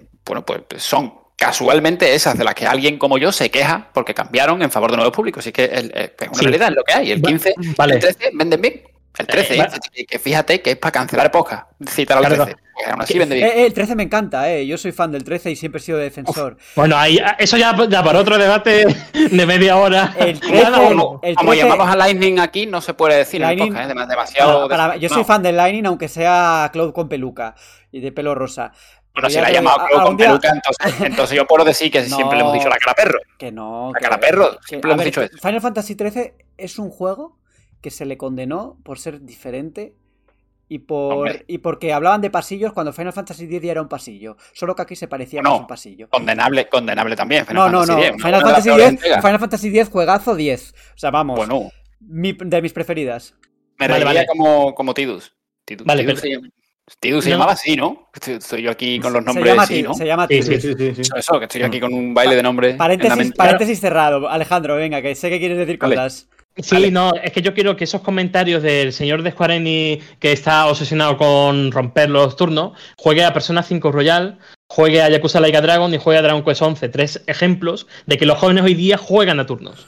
Ejemplos de tres juegos que sumándolo, que sumándolo han vendido menos que Final Fantasy XIII. Vamos a decirlo todo. Sí, pero es que Final Fantasy XIII siendo los tres no. mejores JRPG del, del siglo XXI. Y, y, ¿Qué, estás diciendo, tres... ¿Qué estás diciendo? Que no es de los peores RPGs del siglo XXI. A callar, ¿eh? Por favor, esto no se dice en el mail podcast. Final Fantasy XIII, la campaña detrás de ese juego fue una cosa de loco, casi casi equiparable a la de Skyrim. Yo, te voy a, yo te voy a decir algo, Alejandro. Y es oh. que ya sabes que yo soy un poco hater de Yakuza me acusan de hater, aunque me los disfruto, ¿eh? Ya te digo yo que me acabo de pasar Judgment y, y me ha gustado. Pero a ver, eh, Yakuza Laika Dragon tiene los peores no. defectos de los RPGs antiguos. El coñazo de que te aparezcan enemigos que no te dan nada de experiencia. Basta ya de eso, por favor, Alejandro. De, de pasar, de andar, de andar dos pasos y ya bien, ya están viniendo a atacarme. Por favor, basta. Eso, eso es diseño de hace años. O sea, los turnos no están desfasados. Está desfasado esa forma de hacer las cosas. Pero si precisamente pues precisamente el sistema de Laika Dragon es uno de los JRPG más modernos. No te estoy hablando, años. no te estoy hablando del sistema de batalla en sí. Ah, te estoy hablando de que, vale, de que cuando estés por la no, de, no, te estoy hablando de, de, de, la parte del diseño de tener que andar por la, de la ciudad y cada dos por tres te vengan tres matones y tengas que combatir cuando no te dan ninguna recompensa. O sea, el sistema de combate está guay. Y yo no me, a mí me gustan los ah, sistemas ah, por turnos. Va. Claro, a mí me vale, gustan vale, los sistemas por turnos. Sí, sí, sí, sí, a mí me gustan. O sea, o, o, sea la, la, cita de este podcast es Borja Ruete, dos puntos, entrecomillado, me gusta el combate de Laika Dragon. claro. Sí, que me gusta el combate de Laika Dragon, lo que no me gusta es lo otro que te he dicho. Vale. Y los combates aleatorios. Y los combates aleatorios, entre comillas, no son aleatorios mm. exactamente, pero eh, eso en Final Fantasy lo han ido resolviendo. Eh, a ver, yo a mí me gustan los combates por turnos, pero no me molesta que haya combates de acción de en Final no, Fantasy XVI. A mí, tampoco, a mí tampoco. No, no, no, no, es que ese no es el tema. El tema es que el, el turno está muerto. Y eso es invent, es mentira. Es, sí. es mentira de, de, de, de, hombres de corbata pero, que ven que la acción moderna eh, vende más porque patata. Y no es así, pero, es simplemente. Un poquito no, más, hay que, un poquito más igual hay que encontrar el equipo adecuado y el sistema adecuado para así, venderlo. Simplemente. Poco, pero un poco así sí es, en verdad. ¿eh? Yo soy el primero que me gustaría que tuviera turno. Pero, pero, pero, tío, Final Fantasy VI es un juego que tiene un derroche detrás y un despliegue que no puede salir por turno en pleno 2023, tío.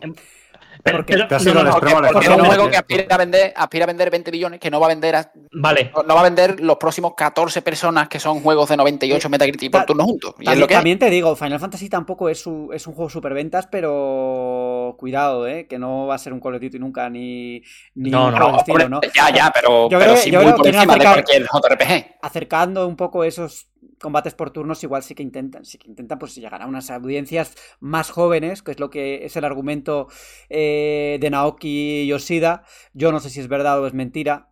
Mm, no tengo Hace- los estudios. No hace tengo casi los 20 estudios. años. ¿eh? Hace casi 20 años que la saga nos deja un juego con combates por turno. Pues es lo que hay. Bueno, Final Fantasy 13. Bueno, bueno, podemos decir que el turnos. 13, el 13-2 y tal, pero bueno, era ya un sistema más accesible también, incluso dentro de los propios turnos. Sí, pero bueno, pero no los, turnos, o sea, siempre, Final Fantasy Oh. siempre ha siempre se ha caracterizado por innovar dentro Oh. de lo que es el sistema, ¿no? Y yo, hablando de todo esto, también es el tema que suelo sacar siempre de que la esencia, bla, bla, bla, bla, bla, es cuál es la esencia de Final Fantasy. Son los combates por turnos, es la historia, es la música, eh, es el conjunto de todo. Eh, ¿Se puede cambiar algo de todo eso? ¿Sí o no? O sea, las sagas evolucionan. Eh, lo que tiene que hacer es evolución de forma natural. Lo que pasa es que en el caso de Final Fantasy tiene la suerte de, de ser una de ser historias antológicas, ¿no? De- antologías. Entonces, cada entrega puede permitirse ser diferente y llegar a otro esto. Yo no sé si va a volver un Final Fantasy por turnos clásico. Probablemente sí, pero sea pues en otro tipo de producto, no en un tipo principal. Pero bueno, yo creo que también todo vuelve. Todo vuelve, o sea, vuelve la ropa de hace mil años, vuelve al final. Pero, coño, esos vuelve. pantalones de campana que, que de vez en Eso. cuando se vuelven a poner de moda. Pues eso. Y va a volver, yo que sé, igual ese remake de Final Fantasy IX, si de verdad existe. Que aquí fuentes me comentan que sí. Pues vete a saber, vete a saber.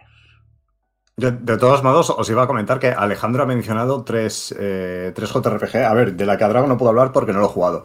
Pero el, el combate de Dragon Quest 11, por ejemplo, bebe mucho de lo que son los Tales of. Y, y a su vez, ver, ver, ver una pantalla de, de combate de Persona 5, solo verla, ya es más divertido que jugar un combate de cualquier Final Fantasy eh, del, del 13 para atrás. ¿Vale? Entonces yo creo que lo, lo que, no- lo que nos, lo que Joder, han macho, dicho... me has dicho que yo me voy a extremo, pero tú has ido con el machete joder, y con la, sí, con, pero con Es la que, es que- es que ha dicho del 13 para atrás en vez de decir del 13 para adelante, pero que Claro, claro, claro. Unas declaraciones. que no- po- no- podría. Pero ojo, ojo, Luego, que te llaman, luego, que Los- luego los comentarios que te llaman amargado. pero, pero, Claro, claro. eh, No, pero, ¿cómo, pero ¿cómo lo van a llamar? Estoy hablando. Es que inter- estáis interpretando que estoy hablando mal de Final Fantasy y lo que estoy haciendo es hablar fantásticamente bien de los otros juegos. Pero, Vale, Claro, De- o del sea, hay, 13. hay que- hay que. hay que- pero, pero es que has dicho una cosa, Pedro, que tienes que no, explicar, ¿eh? es que. Ah, yo creo que te has del equivocado. 13 No. No has tenido un buen día. ¿En qué? ¿En qué? A mí, me, a mí me ha parecido escuchar, a mí me ha parecido escuchar que Sí. has dicho que el Dragon Quest 11, el combate Sí. bebe de la saga Tales Mm. of. Sí. Claro, yo he pechado eso y El- digo, el- este El, movimiento, no, el, el movimiento de los personajes en un, en un- en un entorno más o menos acotado, no es. no Pero es un juego por eh, turno total, tío. Pero, pero- pero el, movimiento, el, el movimiento es estético, o sea, es un juego De realidad. absolutamente de turno clásico, como, como el primer Dragon Quest que existió. De de hecho, la primera Sí, opción que hay que activar en sí, Dragon pero- Quest 11 es la de jugarlo clásico, clásico, vamos. Claro, De que, la- hecho- es de hecho, puedes ese- quitar ese mo- porque, ese porque es una movimiento- cámara simplemente, no es movimiento Porque, por- porque, porque, porque, sí, es verdad, porque, porque es una tontería, no es, no es como, por ejemplo, el de Xenoblade Chronicles, que tú, depende de donde estés situado respecto al enemigo, pues tiene Claro. un efecto, un, Claro. un ataque Pero, pero o no. mucho, mer- Es pero donde tú atacas dándole el botón como un juego de acción. Claro. Realmente Lo que quiero decir es que es que no puedes decir que los, los, eh, los combates por turnos estén muertos, porque yo creo que tampoco es lo que han dicho. No, Lo que no, han dicho claro. es que, es que, es que se- eh, hay que adaptarlo a un público, a un público normal, y más que a un público normal, yo diría. a los público normal. normal. O sea, que lo que, que lo que turnos son unos trolls, unos orcos. ¿Pero qué dices, tío? gente, de, gente de bien, gente de bien, gente que juega al Ten Ring. Público, público, perdón, eh, público, público de hoy, de hoy, ¿vale? Porque el combate por turnos de hace, de hace, que no sé, no sé a qué, a, a qué juegos os estáis refiriendo, pero es totalmente injugable hoy en día.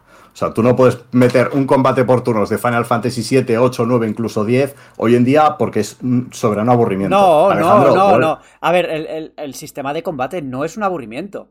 Lo que, lo que es más aburrido es el tema de, de que sean aleatorios y de que cada dos por tres hay una batalla, ¿no? Eso puede ser. Pero es que todo- pero es que el todo sistema de combate, el sistema de combate, pero ya, pero el sistema Pero- de combate en sí no envejecido, o sea, se puede jugar tranquilamente y está guay.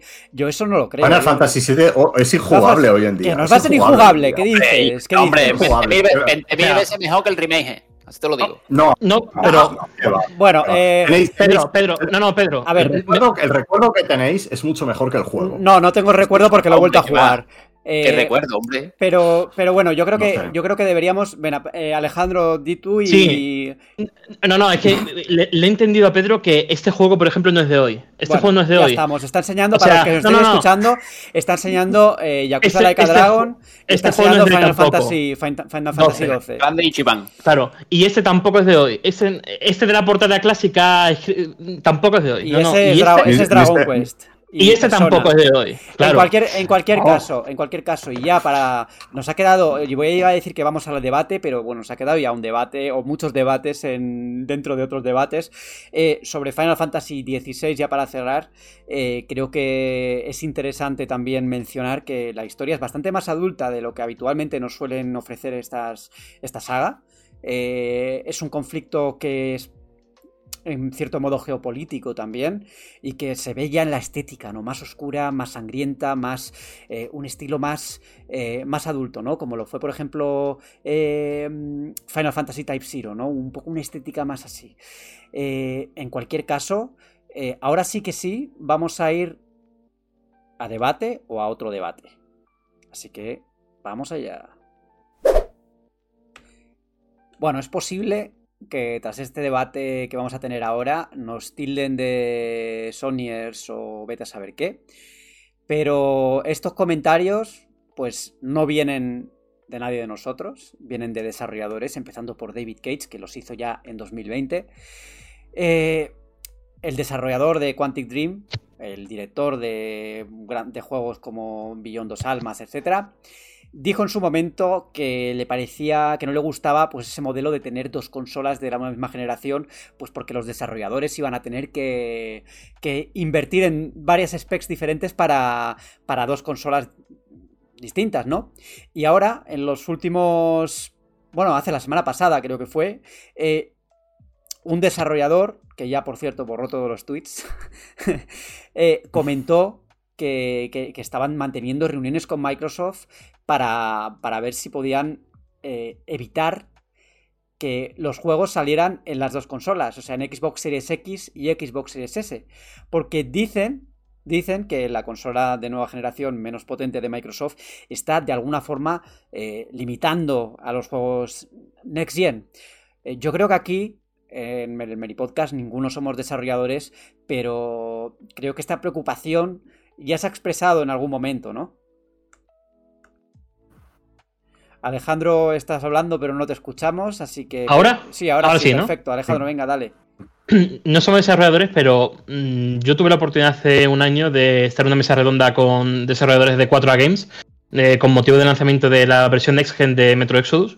Y yo les hice la pregunta de qué pensaban de Xbox Series S, porque sí es cierto que es una mm, buena versión dentro de lo que es la consola, pero bueno, había unas limitaciones y un tijeretazo respecto a Series X bastante importante.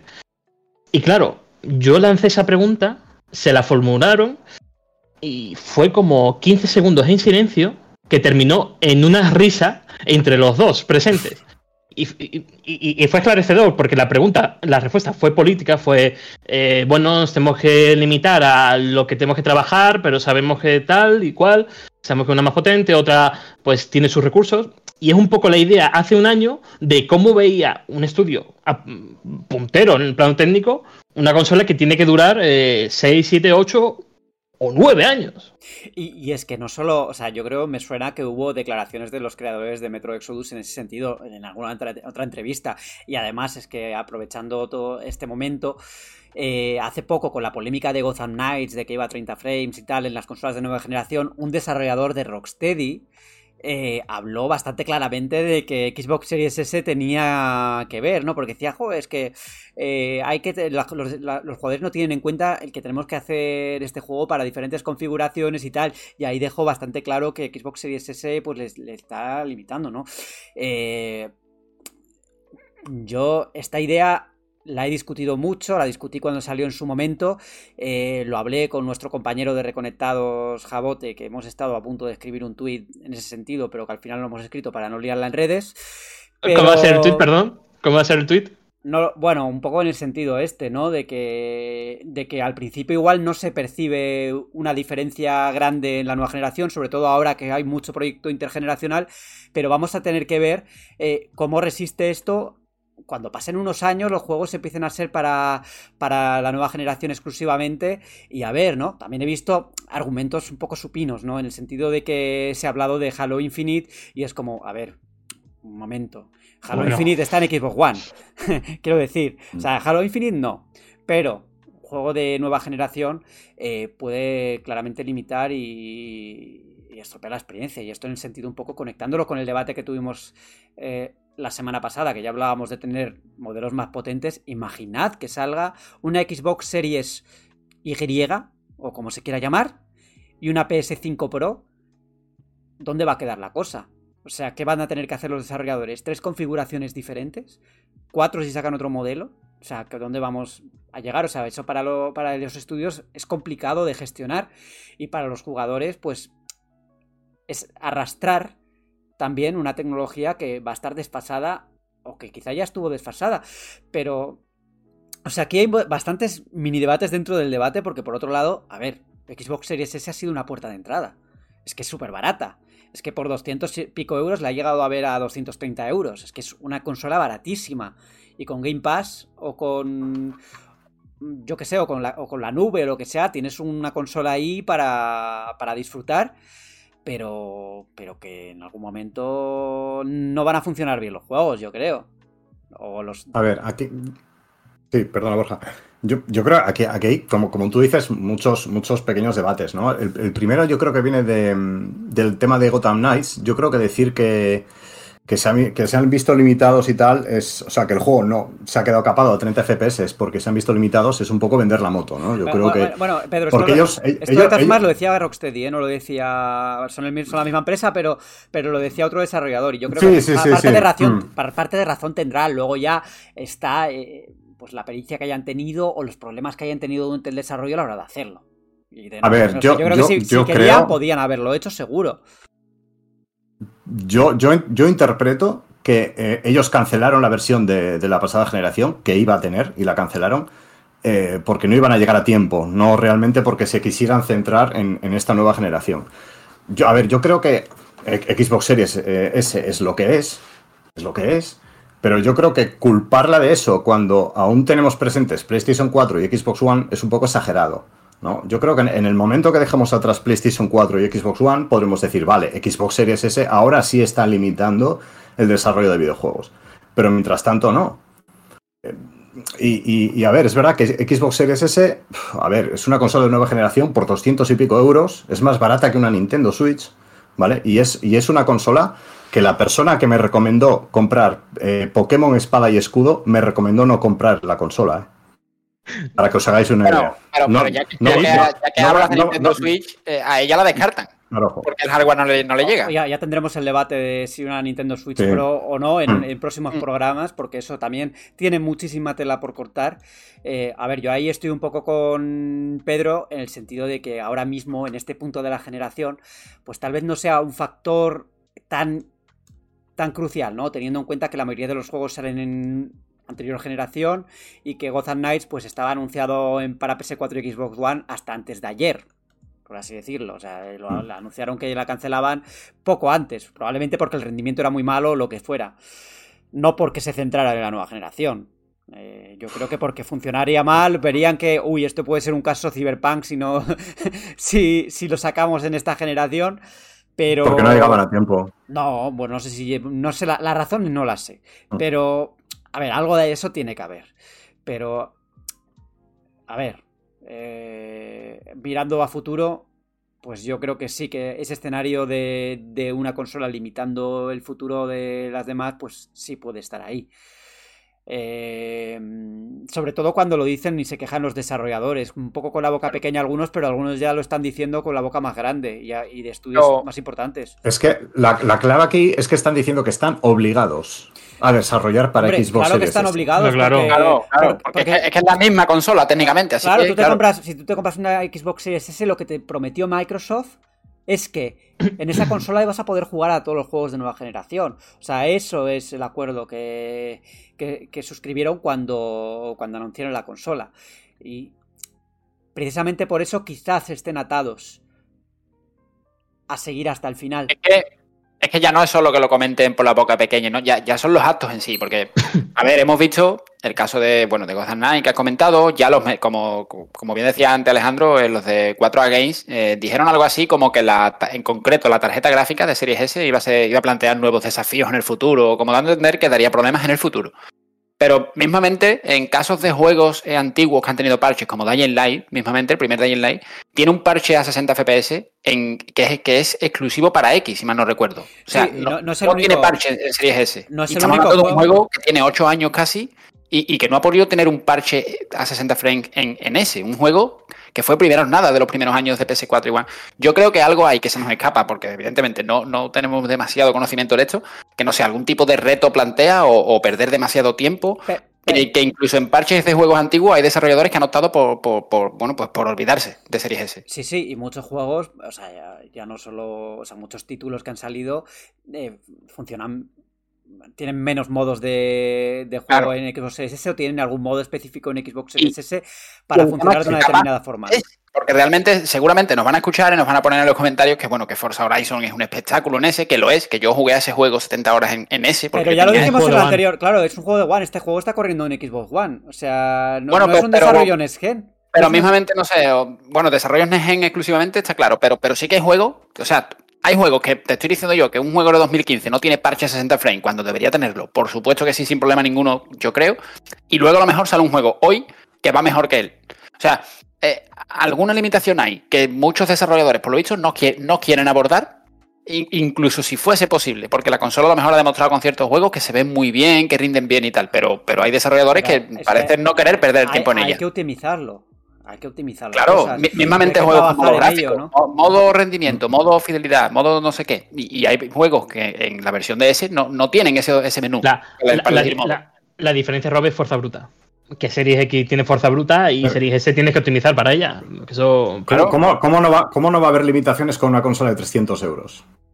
De 300, de 200 y pico ya, ¿eh? Es que Es que es una claro, consola es que es, baratísima. es completamente loco. Es que es, es que es una consola. eh, a ver. mm, es- es- está pensada única y exclusivamente para Game Pass.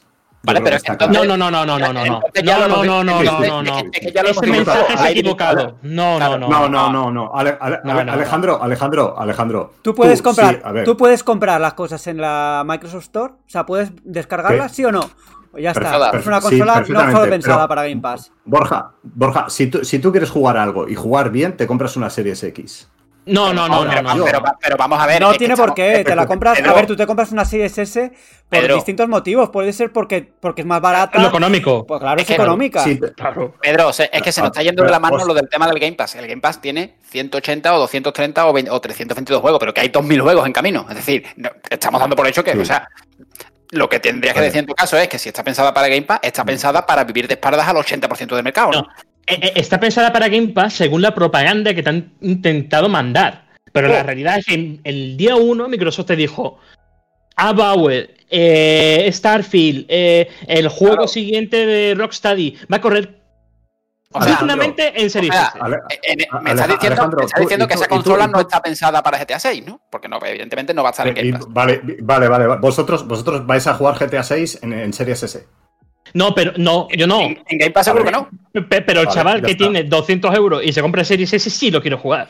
Y el chaval que el chaval que Mm. juega igual a Call of Duty y que juega dos juegos al año o lo que sea, Oh. que no se quiere gastar, que no se quiere gastar 400, 500 euros en una consola de nueva generación y tiene una 200 y pico, pues hombre, claro que se la compra. Es que hay gente que no le importa tanto, bueno, que se ve que se ve mejor o peor, que juega que juega a 30 o 60, pues hay gente que no que no piensa tanto en eso, que no le importa. Claro, claro, claro, claro. Para esa gente va dirigido eso. Y, y- y además que la consola como tal es, es, un, eh, es un movimiento excelente. O sea, en, cuanto a No, no, imagen la- de Microsoft, la consola- como, como eh, producto- lo económico, como producto, es un producto inteligentísimo. Ah, ahora Es bien, es un, ahora es bien. un producto inteligentísimo. Pero, pero, Pero- pero de cara a, lo- a los, a, los, a los, no voy a decir a los jugadores habituales, sino, sino al, al modelo que queremos que siga la industria en los próximos 4, 5, 6 años, no es una consola que vaya, que vaya a beneficiar a eso. Precisamente por lo que están diciendo ahora. Porque cuando dejemos atrás las de la pasada generación, que son en verdadero lastre hoy en día, lastre va a pasar a ser Series S. Vale, pero entonces retrocedamos a, X mes del 2020, cuando Microsoft sacó esta consola y te dijo, vas a jugar a la Next Gen a 1080p. Y ya vamos por juegos que van incluso a menos de 600p. Pero es que eso, no, es Next Gen. A, ver, no es Next Gen. 1080p no es Next Gen. Es que si te, si te dicen eso y tú te lo crees, eh, ¿quién, ¿quién, tiene el problema, Alejandro? ¿Sabes? No, yo es que no me lo creo. No, no, no, no, Lo tiene que te claro, un número y luego es otro. No lo, no, no lo digo por ti, Alejandro, lo digo en general, ¿sabes? O sea, me refiero, vas a jugar juegos Next Gen, tal. Eh, chicos, eso, eso, no es Next Gen. Es que eso no es Next Gen, entonces. Pero, pero ¿cómo que no? Sí, no, no, sí, sí, claro, sí, claro. Claro que no, claro que no lo es, pero no, bueno, pero. No, no, A ver, ellos te están diciendo, ellos te están diciendo, vas a jugar a juegos de nueva generación. Hombre, los juegos sí que serán de nueva generación, pero los verás peor. pero los, los, Vas a, los, los, vas a jugar como, como hace 6 o 7. No, pero es que la, resolución también depende del monitor que tengas. Ya, claro, o sea, si tienes, una, si tienes, una, televisión 1080, mucha gente tiene una televisión 1080, no tiene 4K.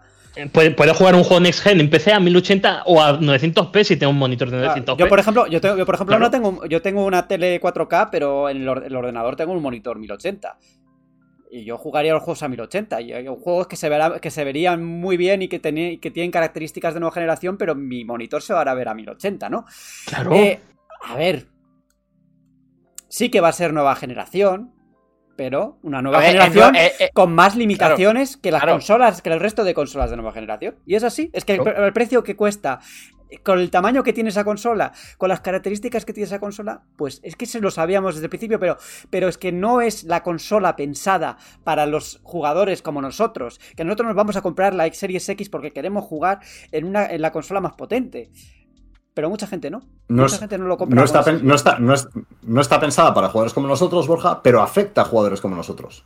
O va, o ah, bueno, eso por supuesto, y estamos de acuerdo. Hombre, estamos de acuerdo, estamos de acuerdo, pero ¿cuánto ha vendido Xbox Series S? Xbox Series S ha sido una consola súper vendida porque además eh, ha tenido. Porque no había stock de las otras. Eso también, pero. Y porque es más fácil fabricar. Más fácil fabricar y porque es mucho más barata. Y la gente no, no, no, solo piensa en jugar en, la, en, el sistema más potente, piensa en jugar en el sistema más económico que le ofrezca acceder a los juegos de. a los juegos nuevos.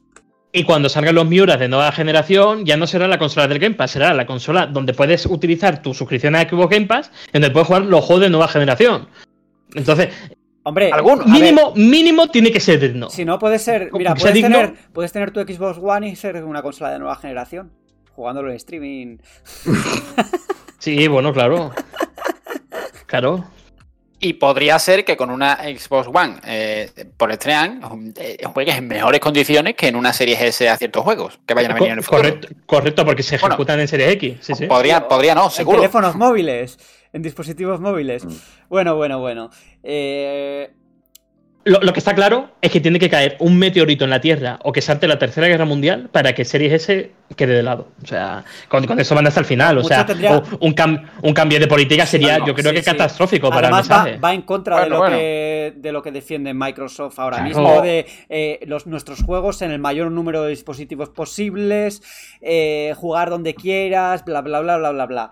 Eh, yo, un escenario, un escenario en el que diga, en el que Microsoft ceda a, las, a los desarrolladores y digan, mira, no vais a tener que configurarlo en Xbox Series S, no lo veo. Lo que sí que veo, lo que sí que veo es que poco a poco, bueno, los desarrolladores digan, eh, vale, tenemos que sacarlo en Series S.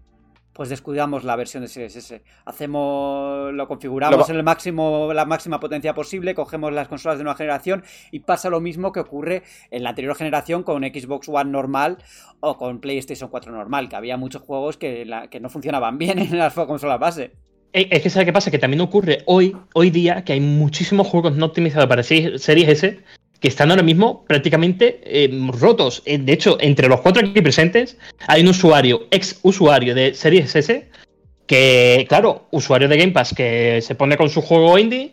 Y claro, es que el estudio no tiene recursos para optimizar en las dos, cuatro o cinco plataformas que tiene que lanzarse. Entonces tiene que ir simplemente a, la consola que por fuerza bruta le, ofrece lo más grande. Bueno, y eso que ahora, con los motores mm, actuales, Unreal Engine y tal, tiene que ser una tecnología mucho más flexible en ese sentido, ¿no? Pero sí es verdad que supone un dinero y un esfuerzo que no todo, que no todos los estudios tienen y que no, que además es tiempo también. O sea, es tiempo, es dinero, es, mucho. Es que mucho de esto de lo que hacen es que lo externalizan a terceros. Entonces, cuando no tienen el control de cómo va el port, pues pasa lo que pasa. Vamos a ver, a, a ver, ahora que estamos aquí en el Meri Podcast, que podemos decir cosas a futuro y decir, eh, en este podcast se dijo, ¿qué va a pasar con Cyberpunk Orión cuando llegue a Xbox Series S? ¿Veremos el desastre de, de digo que lo vamos- o digo- habrá, o habrá aprendi- aprendido Cyber, eh, CD Projekt Red que, tiene que, que todas sus versiones tienen que, que funcionar bien. Lo veremos.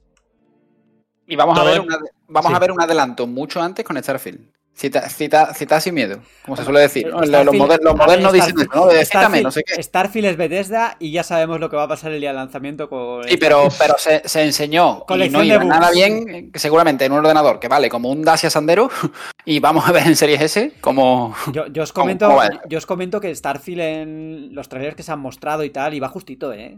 Muy justito. muy justito, muy justito. Es- esa Y- nave no despegaba ni empujando.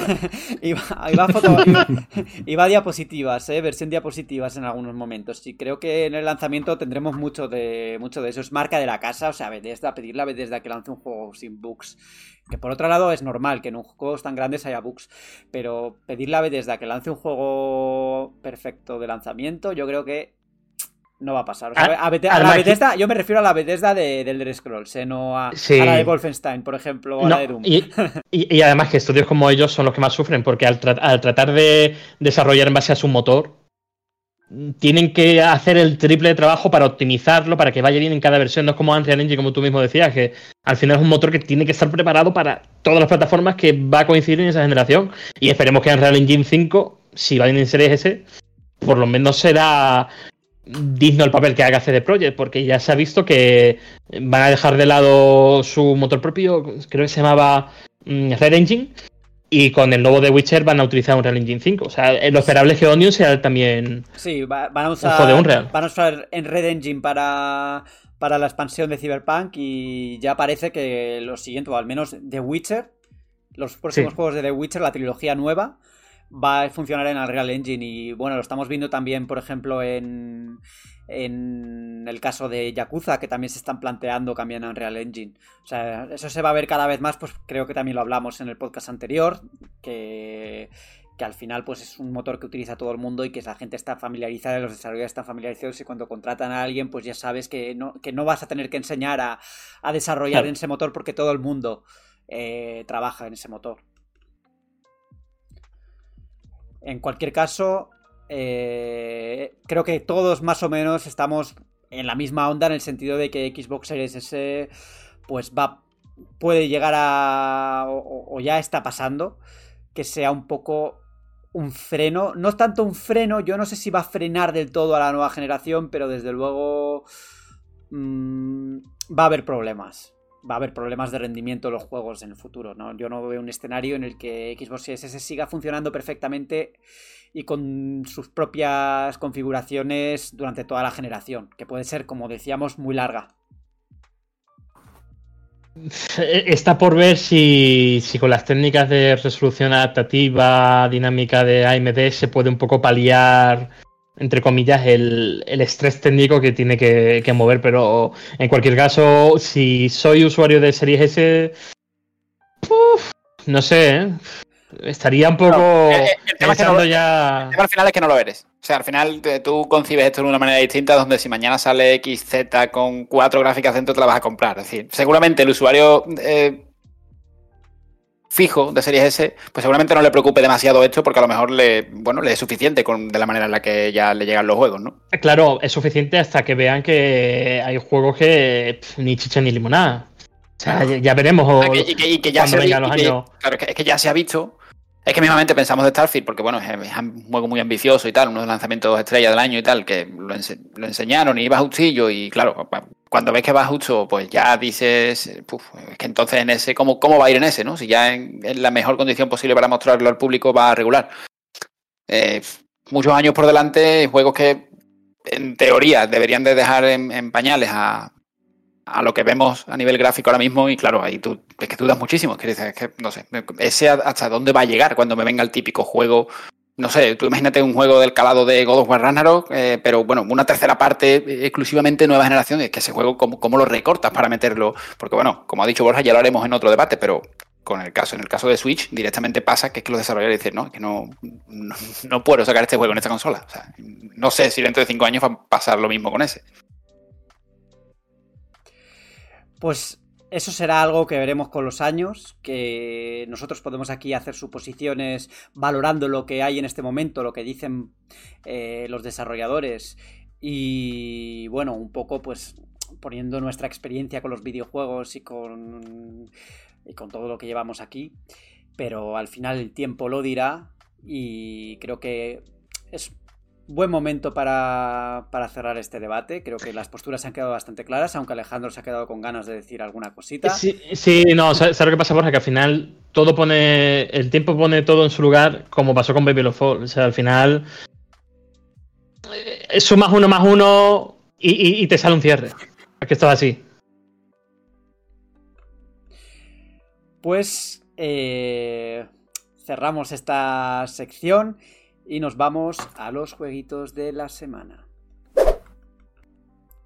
Nos decían en los comentarios de, de, YouTube o de iBox, no recuerdo, que les está gustando nuestro podcast porque hablábamos poco de Nintendo últimamente y creo que ahora vamos a hablar de Nintendo por partida doble. Pero, oye, que vuelve al podcast alguien que lleva... ¿Cuántos años ya, Salva? Pues no sé, muchísimos. Es verdad, Salva está aquí. No está la taberna por una vez.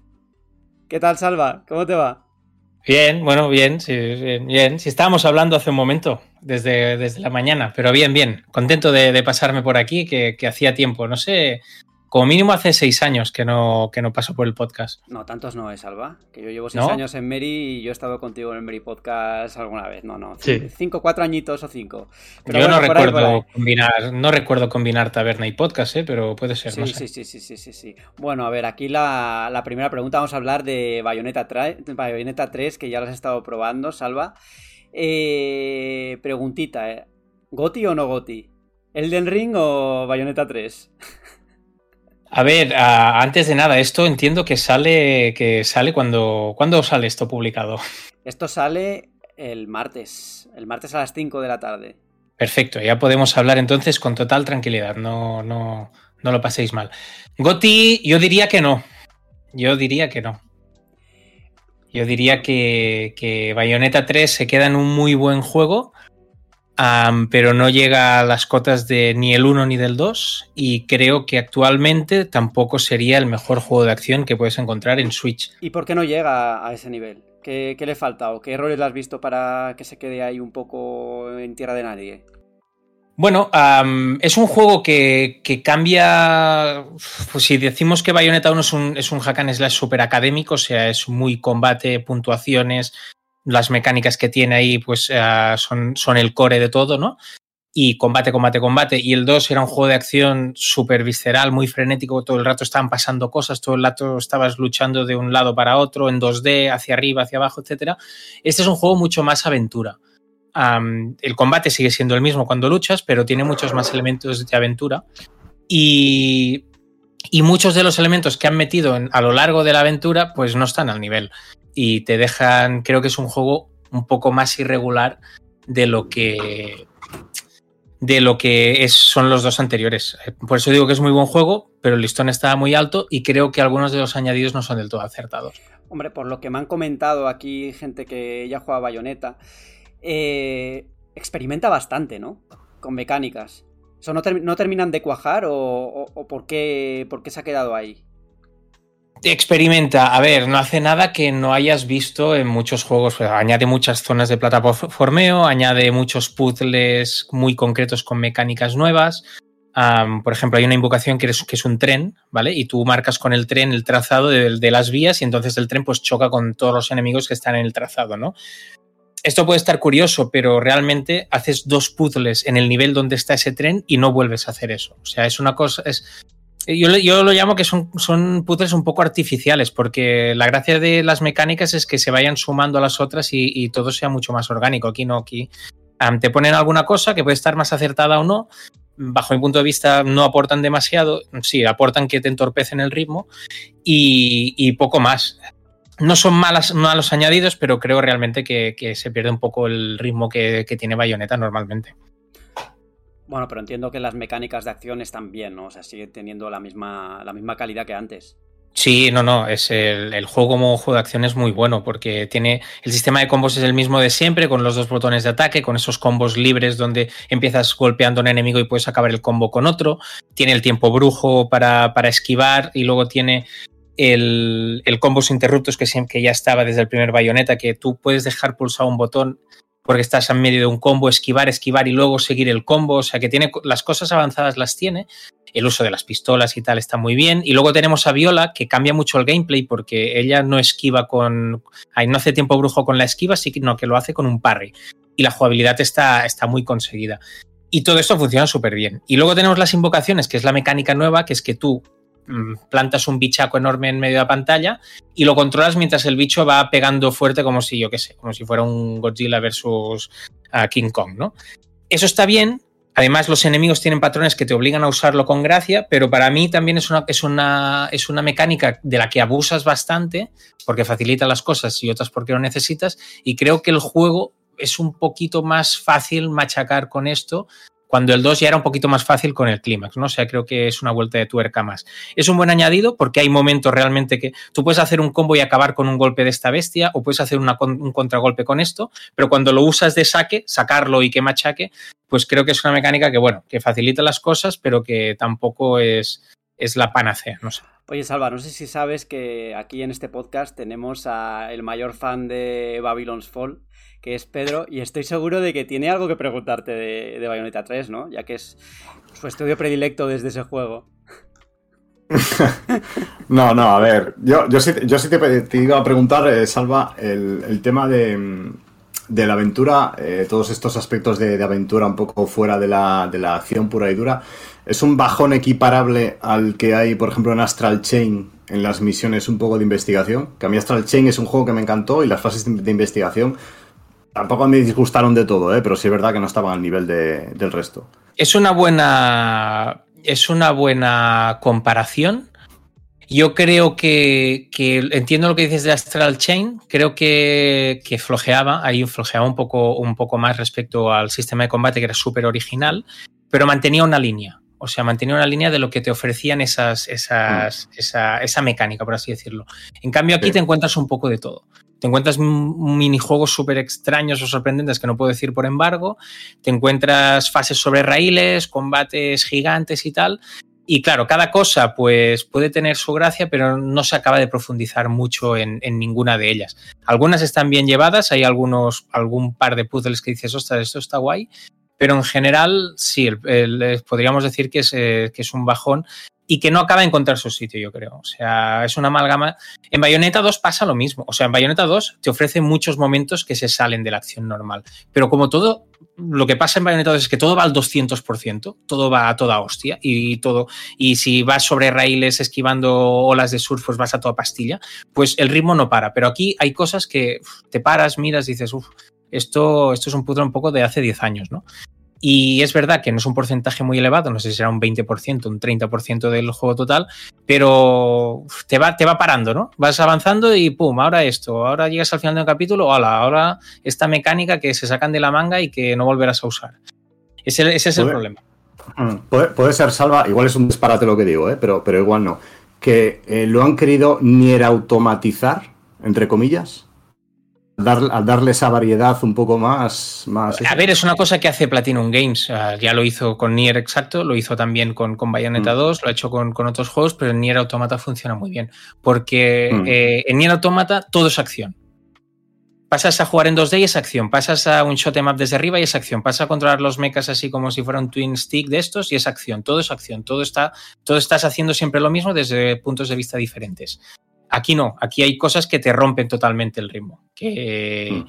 tienes que pulsar un botón y esperar una escena para golpear y ver qué hace el enemigo, ¿no? O sea, es, diferente, es diferente. O sea, la idea, yo entiendo lo que han querido hacer, pero creo que la ejecución no les ha salido tan bien. Estamos hablando de algo, de un juego muy bueno, ¿eh? de un juego un juego que, que, está muy bien, pero no, no al nivel de, de, de, los otros que yo creo que eran mucho más homogéneos a nivel de, de experiencia. Oye, Salva, ¿y la voz de. la nueva voz te encaja? Eh, sí. ¿Está bien? Sí, o sea, sí. ¿no notas la ausencia de la anterior actriz? No. La, la voz. ah, Primero que son voces que intentan parecerse mucho a- entre ellas. Y a los 20 minutos ya ni te das cuenta. Además, eh, está muy bien caracterizada. Representa súper bien todo lo que pasa en pantalla, porque Bayonetta sigue siendo muy Bayonetta en todos los sentidos. Es, muy- es un personaje súper paródico. Y eso eh, la nueva voz lo, lo hace perfectamente. O sea que no. Ya te digo, a la media hora ni, ni te importa ya que hayan cambiado la voz, la verdad. ¿Y, y qué tal en lo técnico? ¿Se mantiene a 60 estables o.? Sí, la lo único que en las, en, en las fases estas de, la- de las bestias grandes y tal, yo creo que hay bajones. Y Mm. cuando tú estás luchando más tipo hack and slash, no hay bajones, pero eh, la resolución dinámica se nota mucho. Yo he, llevado, he llegado a poder contar algunos píxeles en, en ciertos momentos que hay explosiones, efectos, enemigos, monstruos y tal. Son pocos, eh, pero la resolución se sacrifica en pos de, de mantener los 60. Ujú. Bueno, creo entonces que los fans de Platinum pueden estar tranquilos después del desliz de, de Babylon's Fall. eh, que vamos a tener un juego muy decente, ¿no, Salva? Sí, sí, sí, sí, Claro. es muy, es muy buen juego, es un juego... Estoy pensando, a ver, ahora mismo yo creo que este año en Switch pues seguramente hasta el mejor que, que Bayonetta 3 pues será Xenoblade Chronicles 3 y, y luego estará ahí con, con el nuevo Mario and Rabbids y tal como lanzamiento destacado. Sí, sí, estamos hablando de un lanzamiento muy destacado, pero que yo creo que, que no es tan... Es que ahora la consola... La consola tiene Bayonetta 2, tiene Bayonetta 1, tiene Nier Automata con un port muy bueno, tiene Astral Chain, que creo que es una, una gran sorpresa por cómo hace las cosas. Y Bayonetta 3, pues a lo mejor no, no reina entre todos estos como, como muchos pensamos que pasaría, ¿no? O sea, el problema es el listón de los anteriores, no que sea un mal juego, al contrario, es muy divertido y ahora sigo jugando porque tiene bastante contenido extra y, y está guay. Pero cuando haces una rejugada y llegan según qué fases, dices, uff, ahora esto, ¿sabes? Ya para cerrar, Salva, ¿qué, qué duración tiene más o menos? La primera partida son unas 11-12 horas. Es una. Bueno. Sí, Mm. más o menos. Pues muchas gracias por pasarte, Salva, y esperamos verte por aquí en algún momento más. Que ya vas Sí, a hombre. estar en los dos programas principales de Mary. Hombre, tendremos que estar con God of War, ¿no? Eh, bueno, ahí hasta jugar en casa, ¿no? Porque están aquí, está aquí la, la defensa ferrejada de, ¿eh? De los Sony Juegos, dice, A ver qué ¿eh? dice, a ver qué dice. Oye, recuerda, recuerda también, Salva, que yo aparecí en la taberna una vez, ¿eh? Lo sé, lo sé. Tú y muchos, sí, sí, lo sé, lo sé. Venga, Salva, muchas gracias. Vale, un abrazo, un abrazo, que vaya bien, chao. Hasta luego, Salva. Decíamos que hoy teníamos dos juegos de Nintendo y después de Bayonetta, pues qué, menos que hablar de Pokémon. Pokémon Púrpura y Escarlata, la nueva entrega que ha probado ya Alejandro y que yo he de reconocerlo, ya lo he reservado. Es el primer Pokémon que reservo desde hace muchos, muchos años. Y tengo, tengo ganas de, de darle, de, de probar qué novedades tiene y a ver si sus dientes de sierra no me destruyen los ojos. Alejandro, dime, ¿qué tal? Es, es tan terrible, es tan terrible porque mira, te, estoy, te, digo antes de que, de, que, de que empieces que he estado jugando a un juego español, Vértigo, de, de, de. Studios, Mm. en una tele 4K y bueno, bueno, bueno. Los ojos se me han partido. Mira, yo esto no lo comenté en el Impresiones porque estuvimos frente a una versión de desarrollo que no nos supieron determinar de cuándo era. Pero lo digo aquí en exclusiva para PlayStation que no van muy bien. O sea, yo lo que he jugado, la versión esa en desarrollo, mm, si la sacan ahora mismo al mercado, mm, tendría peor frame que Leyendas Pokémon Arceus. Tiene problemas, tiene, yo creo que son bugs. Simplemente que la resolución dinámica cuando entras en una estancia, cuando llegas a un pueblo, como que se baja y luego se, equilibra otra vez de nuevo. O sea, técnicamente, pues es lo que es, eso es evidente. Lo cual no quita que en algunos momentos eh, la dirección visual, mm, pudiendo hacer lo que puede, porque no puede hacer mucho, pues sí que lo hace bonito. Pero técnicamente, pues es muy flojo, eso es evidente. El debate de Pokémon, la tecnología y los gráficos lo, vamos a tener aquí en el Meri Podcast porque es algo que, se lleva arrastrando muchos años y que ya es momento de, cambiar un poco el motor gráfico y de invertir un poco de dinero en una franquicia que es millonaria. Dicho esto, creo que tus impresiones con el juego han sido bastante positivas. Eh, ¿es, este la, ¿Es esta la entrega que consolida eh, la fórmula un poco más open world que se inauguró con, bueno, con los, las dos entregas, sobre todo mm. con Arceus. Sí, sin duda. Es el, aprendizaje de todos estos años desde el salto a las tres dimensiones, eh, convertido en videojuego. Y al final, Espada y Escudo se sintió como una especie de transición hacia el juego, hacia esa generación importante, relevante, que se estrenaba en Nintendo Switch y que ahora con. Eh, bueno, es que yo no, yo no puedo seguir si está Pedro descojonándose. Esto no es serio, tío. Esto no serio. A ver, déjale, déjale hablar, déjale hablar a Alejandro. Déjale hablar a Alejandro que introduzca esto y luego. Yo no, lo he interrumpido, solo me estaba riendo. No, no, no, pero ya por lo menos eh, introduce el tema, ¿por qué te estás riendo, tío? No, no, no, acaba, acaba con tu, con tu, con tu argumentación, eh, Alejandro. Acaba. Eh, que eso, yo cuando me enfrenté a, esta primera hora con, bueno, de lleno en la región de Paldea, eh, lo que me encontré es eso, la lección, el, aprendizaje todos estos años, porque al final se consolida esa, esa mentalidad de abrazar la aventura del entrenador al completo. Esto, esto no va de rutas, esto no va de eh, secciones guiadas llevadas de la mano. Esto es simplemente tú controlas la región, juega como quieras, eh, dedícate a lo que quieras. ¿Quieres hacer gimnasios? Hazlos. ¿Quieres eh, seguir ese sueño de completar la Pokédex? Complétala. Al final es el juego, es, el, es la entrega de Pokémon que más libertad ofrece el jugador. Y, por lo que llevo jugado bueno, están todos los elementos clásicos de, de, la saga introducidos allí. Por ejemplo, las rutas, las clásicas rutas, están integradas en el mundo abierto. No, la exploración se, siente más orgánica porque también estás siempre acompañado de, un radar que te va explicando un poco qué elementos puedes hacer, qué, qué Pokémon se han generado alrededor tuya. Y, hay cambios que al final mejoran el ritmo. Los entrenadores, sin ir más lejos, ahora ya no combaten cuando entran en, contacto visuales. Tú, si quieres combatir, combate. Es constantemente el juego proponiéndote cosas que quieres hacer o no. O, no. Yo leía en tu texto, Alejandro, que bueno, tildas a este juego como el mayor salto en años de la saga Pokémon. Sin duda. Eh, todas estas novedades que nos estás exponiendo, verdaderamente dan el paso que tenía que haber dado Pokémon hace ya bastante tiempo. ¿O tiene muchos elementos todavía conservadores? ¿Cómo, cómo lo valoras? Tiene elementos conservadores en cuanto abraza el mundo abierto, pero tampoco lo hace en, el sentido clásico que vemos en, un juego tradicional del mundo abierto. Por ejemplo, ahí es, por lo menos los pueblos que yo he podido eh, visitar, que son dos de la zona inicial, ahí faltan interiores, eh, no está la típica estructura de misiones secundarias alrededor, sino que simplemente eh, contenido principal que tú puedes hacer o no, depende de cómo quieras completar la aventura.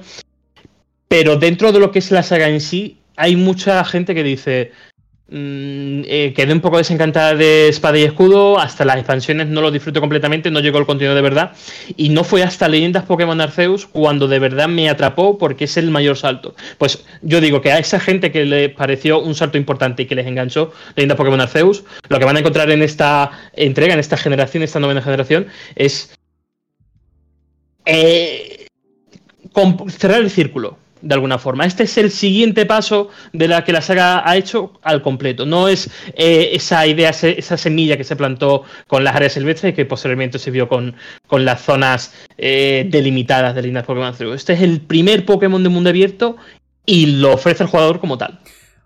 Oye, Pedro, tú que te reías tanto durante la argumentación de, Alejandro, ¿puedes comentarnos por qué te reías? ¿Qué, ¿Qué amargura vas a soltar por tu boca ahora? No, no. Es que, ¿sabes, qué pasa? Que, estaba escuchando a Alejandro y, me ha parecido escuchar a Sergio. Es, como, como, un, como un déjà vu. ¿Sabes? He escuchado los mismos argumentos y lo mismo todo que se lleva diciendo de cada, de cada entrega de, sí, sí, de, cada entrega de Pokémon en los últimos no sé, eh, de- desde, que, desde que salen en Nintendo Switch. En, en defensa, en llama- defensa, llama- Sergio, llama- en Buenas defensa, declaraciones, Sergio, ¿eh? Eso de que se repite cada, siempre que sale un juego en Switch, ¿eh? en defensa de Sergio diré que Sergio siempre le ha dado unas notas bastante bajas, bastante bajas en comparación con otras, con otra, con otra, con Bueno. otros medios de la, de la competencia. Pedro, Yo, Eh, Sergio, bueno, es verdad que le encanta Pokémon, pero, pero también ha sido crítico con, con sus cosas. A las cosas yo, yo, yo entiendo, yo, yo entiendo, Borja, que, que cuando se analiza el juego de Pokémon, se le, se le analiza como un género aparte. Porque si tú lo, lo analizas como JRPG, no le puedes dar ni un 7. Pero. No le puedes- no- no- a un juego así no le puedes, no le, no le puedes dar ni un 7. Porque tú, Alejandro, tú me has, me has mencionado antes, es, es que es verdad, me has mencionado antes dos juegos, Dragon Quest 11 y Persona 5 Royal. ¿vale? Entre, entre esos juegos y Pokémon hay más de un punto de diferencia. Y de dos también. Hay 73. Es tal cual. Y te, y te- y te y te voy a decir una cosa. Eh, hablar de introducir al entorno abierto tal Pokémon espada y escudo. Mira, ¿te acuerdas del juego que comenté la semana pasada que estaba jugando? Tormented Souls. En, en una habitación de Tormented Souls hay más exploración que en el área silvestre de Pokémon espada y escudo, tío. Y ahí, Es- es- y ahí quiero yo seguir ahora con una pregunta. Es vergonzoso, vergonzoso cómo se vende la moto con cada entrega de Pokémon. Y si no es Sergio, eres tú. ¿Cuándo va a acabar esta broma? Pero que no vendí ninguna moto, pero, que, pero, pero- pero es que hay que sumar uno más uno y te da el área silvestre. Pero a ver, que, pero a ver, que sí, que, que tiene, No, su, pero hasta, que hasta tiene sus cuándo limitaciones. Vamos a estar sumando uno más uno. ¿Hasta Pues, cuándo? coño, Es pero, es que no, pero es que no, entrega. no- no es mentira que la saga Pokémon abrazó el concepto de mundo abierto con la de Silvestre. Otra cosa es valorar si te vas a puta ahora- mierda o no. Pero, área, área silvestre, área no son, no son limitaciones. o sea, es un absoluto descampado. Con, con sus limitaciones, en fin, No, evidentemente. no, con, con No, no, tres, no, con tres árboles. No. Ya está. Pa- a ver, Limitación- a- Pero entonces estoy hablando de lo técnico son o del concepto propaganda. jugable. Es que no lo entiendo. No, pero, pero yo sobre estaba diciendo Pedro que bueno, que una habitación de Tormented Soul y tal tiene más, más exploración que el área silvestre entera de, de Espada y Escudo. Es cierto que luego le- Leyendas Pokémon Arceus, eh, pues bueno, es un juego de mundo abierto eh, en el sentido estricto de la palabra. Y bueno, yo tenía mi queja eh, de que bueno, el área silvestre se quedaba medio gas, las expansiones eh, lo mejoraba un poco, pero bueno, era- al final era lo que era, venía de donde venía.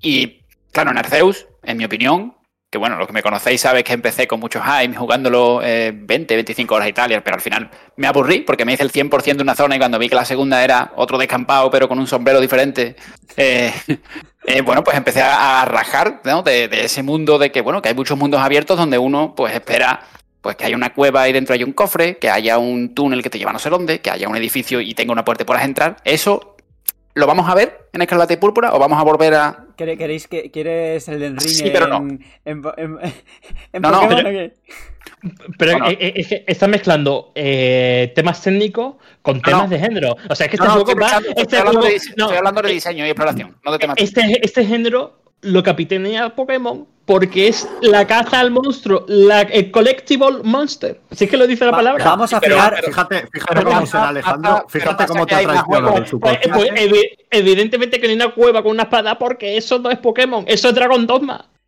Claro. Ahí tiene un punto, Alejandro, ¿eh? Es verdad que, Claro. es verdad que Mm. eso no lo vas a ¿Y Tenten encontrar en Pokémon. ¿Y Tenten, y Tenten qué es? Eh, Porque es que tú- la- tú has jugado conmigo en cooperativo a mazmorras con siete plantas secretas. Y- Sí, y, y- puertas que te llevan Pero- a una punta del mundo con un Pero, pero teletransporte. Tenten no es Pokémon, es otra cosa. O sea, No, se no, es Pokémon. pero, pero Es exactamente igual. Sí, y, y también hablamos durante las sesiones a Tenten que el juego estaba muy limitado en cuanto a Tenten se refiere.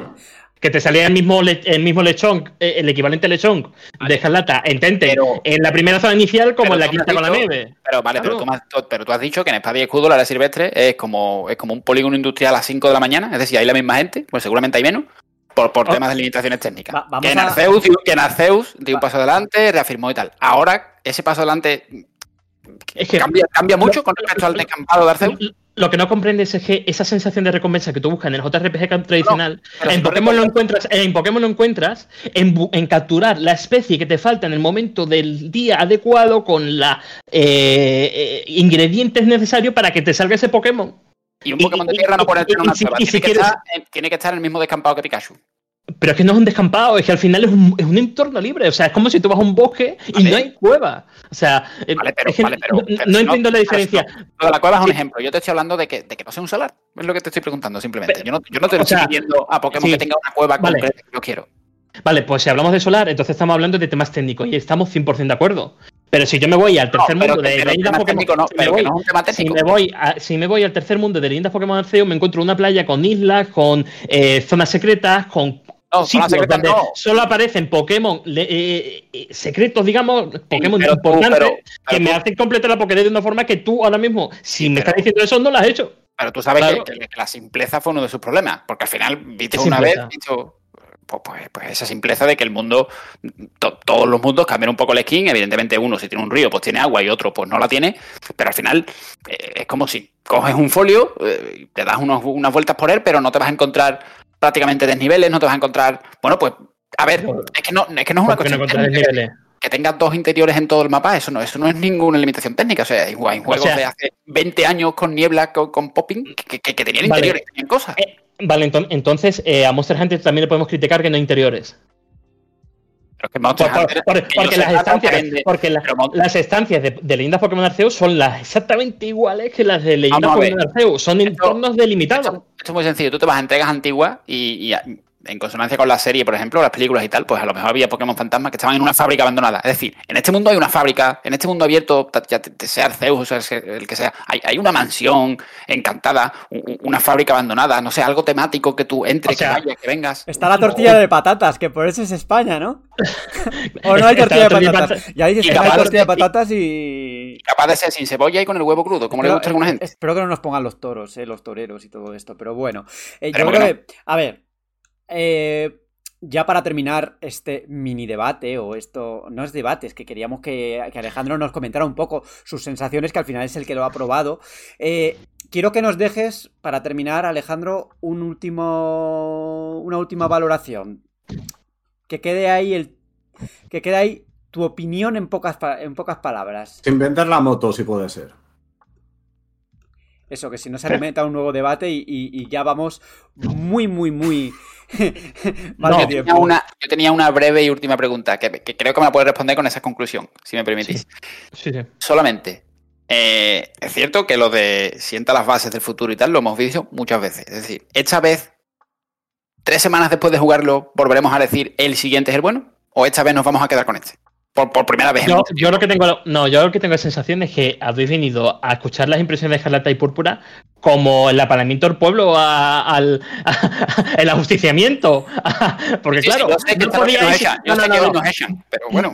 No- decir vuestra opinión de Pokémon hasta ahora y ahora estáis apanizando al tío en el pueblo. Ha, ha venido con las Claro. hemos venido con las lechugas para lanzárselas a Alejandro como si fuera ahí la- el culpable. Pero, No, pero, pero, lo- pero lo que no voy a hacer es opinar, opinar No. de Pokémon en un debate sobre Silent Hill. Pero nos está quedando, nos Claro, está está- quedando un tono, nos está quedando un tono muy negativo para un juego que la verdad es Hombre. que tiene muy buena pinta, o sea, no tiene mala pinta. Sí, pero, Y- pero a- hace unas ediciones no podíamos hablar de Breath of the Wild. eh, podemos rajar de Final Fantasy, podemos rajar de todo, pero oye, A ver, podemos rajar de todo y, y estamos rajando, pero quiero decir, eh, oye, que yo el día uno lo voy a jugar, ¿eh? Me voy sí, a hacer. claro, la y yo, y yo me lo he reservado, si yo le todo. tengo muchísimas ganas.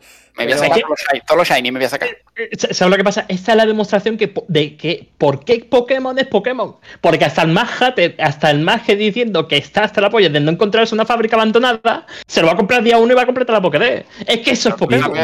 Ni, día 1, ni día 60, ni, ni dentro de un año. No, es que no, no- yo no vuelvo a picar ahí. Bueno, pues yo creo que nos vamos a nos vamos, vamos a dejar esta vamos a dejar esta sección con un tono positivo, Alejandro, venga. Sí, no, venga. mi reflexión.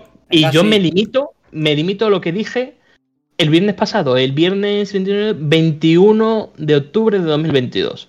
Ilusionado, punto. Así estoy tras pasar la primera hora con Pokémon Escarlata y Púrpura. Mucha tela que cortar esta generación, nunca antes se había percibido así la aventura del entrenador. Paldea ante ti mis impresiones en Medistation. Ese tweet lo colgué y eso es lo que pienso exactamente de esa hora inicial. Pues muy bien, Ilusionado Alejandro. tras una hora. No, nos vamos con la, nos vamos a con la nos vamos de esta sección con la ilusión porque ahora va a llegar creo que todo menos ilusión con Resident Evil cuando hablemos de la serie y de la nueva película.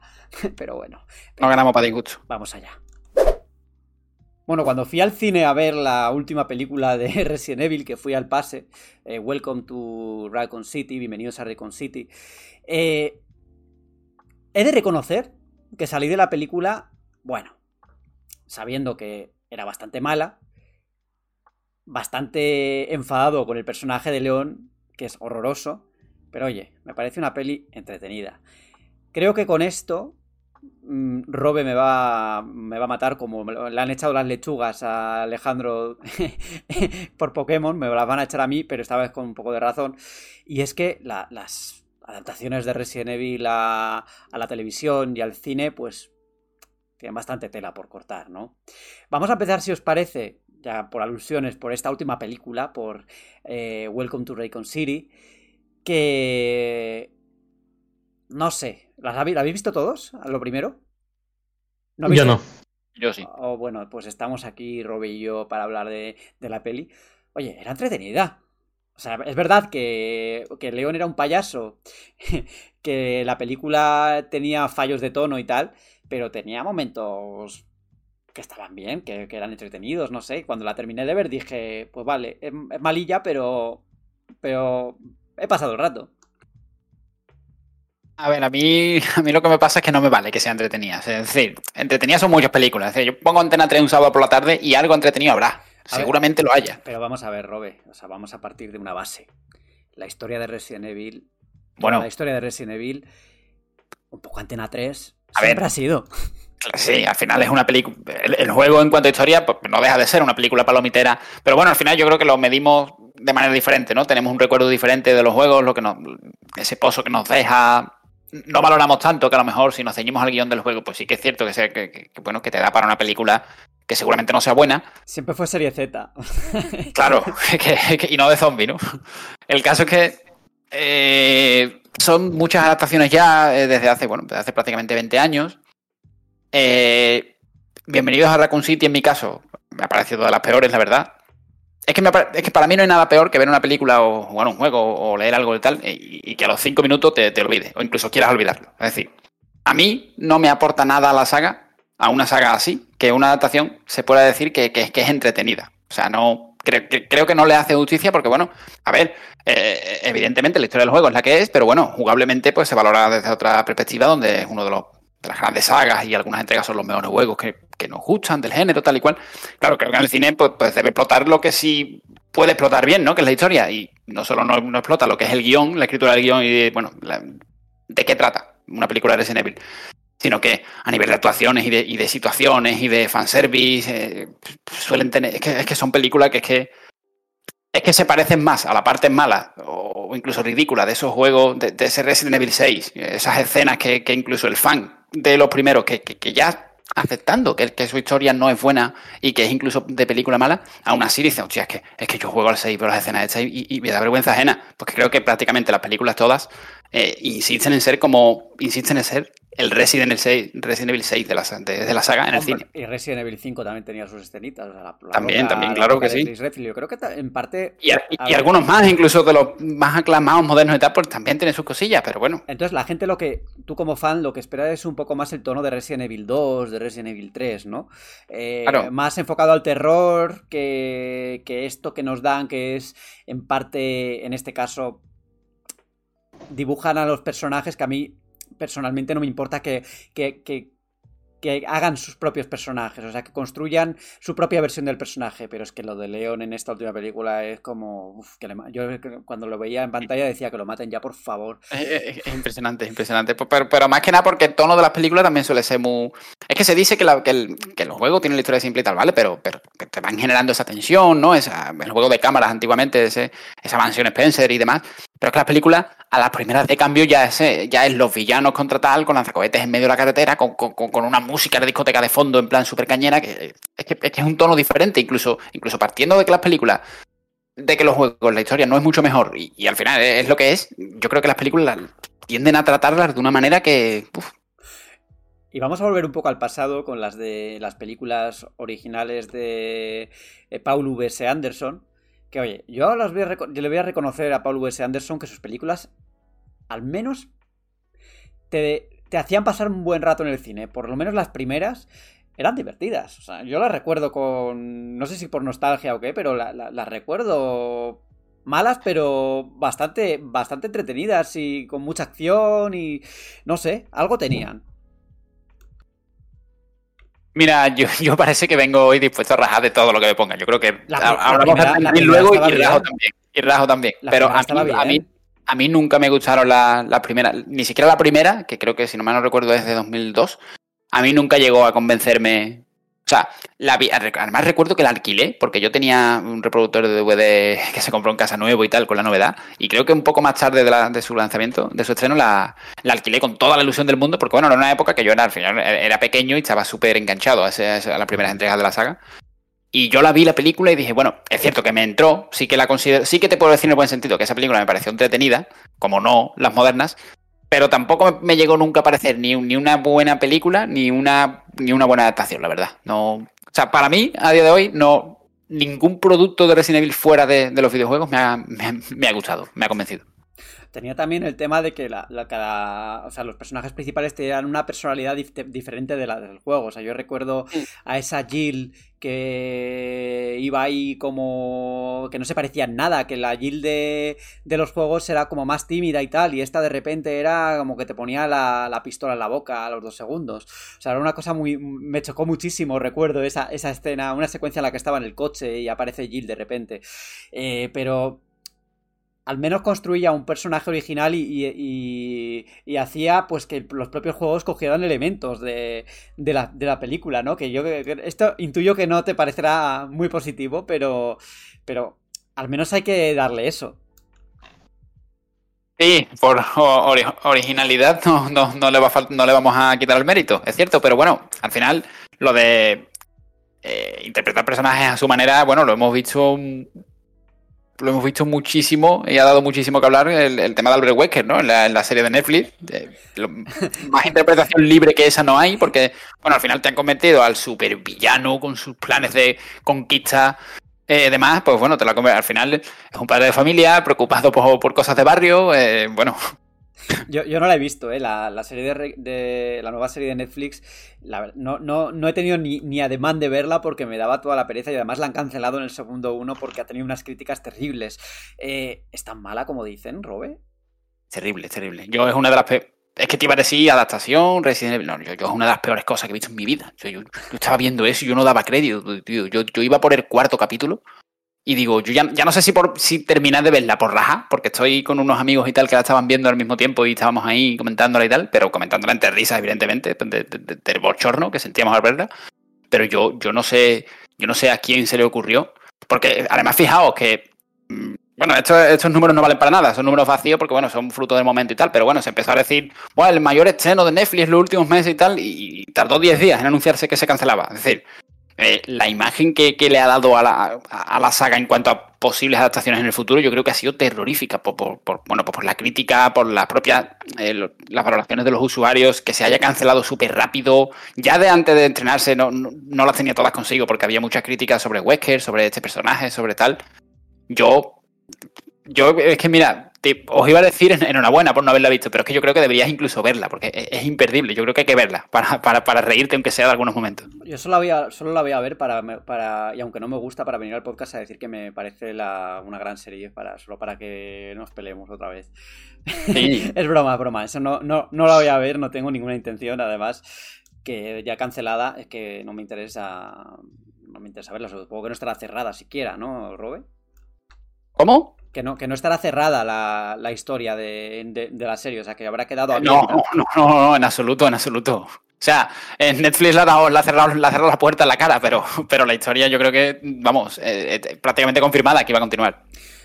A mí tampoco me gustaron demasiado las, series que, bueno, las películas de, de animación que han hecho en 3D y tal, que aunque son más fieles evidentemente al tono de, de Resident Evil, ¿no? Por la, porque los diseños son los mismos y se, parecen, identifica, un poco más con los juegos. Sí, sí, pero a mí es que la parte de Resident Evil, que es más eh, la CIA, la no sé qué, la policía, o sea, la policía no, la, la, parte de, la parte más como de, la, de, las organizaciones secretas y de la inteligencia me, genera mucho, mucha...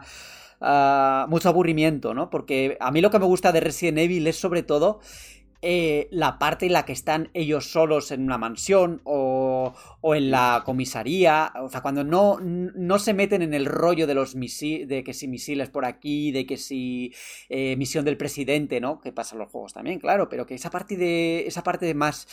Eh, americanista, por así decirlo, me- me resulta más aburrida. Y creo que, o lo que yo vi de, de, de Resident Evil en animación iba más por esa dirección, ¿no? Sí, es que, ¿sabes qué pasa? Que, a ver, eh, partiendo de que la historia de Resident Evil en cuanto a juegos, pues es lo que es, no, no vas a jugar nunca un juego que te deje huella por su historia porque es No, no, y, absolutamente y que lo de las, imposible. conspira- y que lo de las conspiraciones, las conspiraciones y todo, pues, va, van Está- en el ADN del juego. Es que está todo inventado y por mucho que adorne, al final es la, la- la malvada corporación contra no sé quién, el grupo de resistencia. O sea, al final son clichés, una entrega tras otra, que retuercen cada vez más, incluso ahora en Village. Pero bueno, eh, claro, llevado al cine, pues intentan desarrollar a lo mejor más ese tema y, por culpa de eso, por querer adornarse mucho más en la historia y todo eso, al final se van pasando los minutos y minutos de película con una historia que, que no te va a sorprender nunca, porque es que está todo inventado, eh, es súper básico en la saga. Y yo creo que deberían. Mi- mi- mi- mi gran queja es que no, no se centra en la parte de, de terror, puramente dicho, en que a lo mejor las películas de animación. A ver, las películas de animación de Resident Evil, que creo que hay cuatro, ¿no? Son Damnation, eh, Vendetta. Eh, Vengeance, ¿no? También. Ah, Vendetta o Vengeance. Y- de- de- bueno, y la, y la última, ¿no? Que es la de Oscuridad Infinita, que bueno, que también estaba en Netflix, si mal no recuerdo, que es bastante mala, por cierto. Sí, sí, sí. Bueno, bueno, en cualquier caso. Son películas que a lo mejor fan del juego sí se puede sentir un poco más identificado con ellas, por el tema eh, visual, estético, más fiel. También es verdad que la puesta en escena, eh, bueno, pues se asemeja más a los juegos, pero mm, es que tampoco... Es que, es que, es que no, no consigue, no consigue cuajar. No sé, no sé, si la saga está maldita con el cine, si, si por ser una, una franquicia tan arraigada a la fórmula jugable que tiene, bueno, que tenía, mejor dicho, que por eso eh, saltó la fama, aunque bueno, ahora sí que sigue de absoluta y rigurosa moda. Pero yo no, es que no le veo no le veo recorrido para, para explotarse en el cine, no, porque no se me ocurre a mí ni siquiera como fan cuál es la solución. Yo, yo, si tuviera que hacer una película mañana, eh, sabría cómo hacerla de Silent Hill, pero no tengo ni idea cómo hacerla de Resident Evil para que funcione. Y lo digo yo como, fan eh, de los juegos eh, de toda mi vida. Bueno, como era de esperar, el tono no, ha sido muy positivo en las adaptaciones de Resident Evil, pues porque tampoco hay mucho, margen, a excepción, para mí, de las primeras películas de, de Paul S. Anderson, V.S. Anderson, que a mí pues sí que me gustaron y las disfruté y lo, lo pasé bien con ellas. No creo que el futuro sea muy brillante, en el sentido de que parece que... chulo en el futuro para una película. Pu- Puede que, haya, puede que haya una secuela de Welcome to Raccoon City y con el mismo director, etcétera. Y creo que a Robe pues no le va a interesar mucho ir al cine. Pero bueno, yo, yo iré y no sé, intentaré disfrutarla aunque sea. Eh, Alejandro, no te he oído a ti mucho. Creo que como no tienes el control con el mando, no, no, no.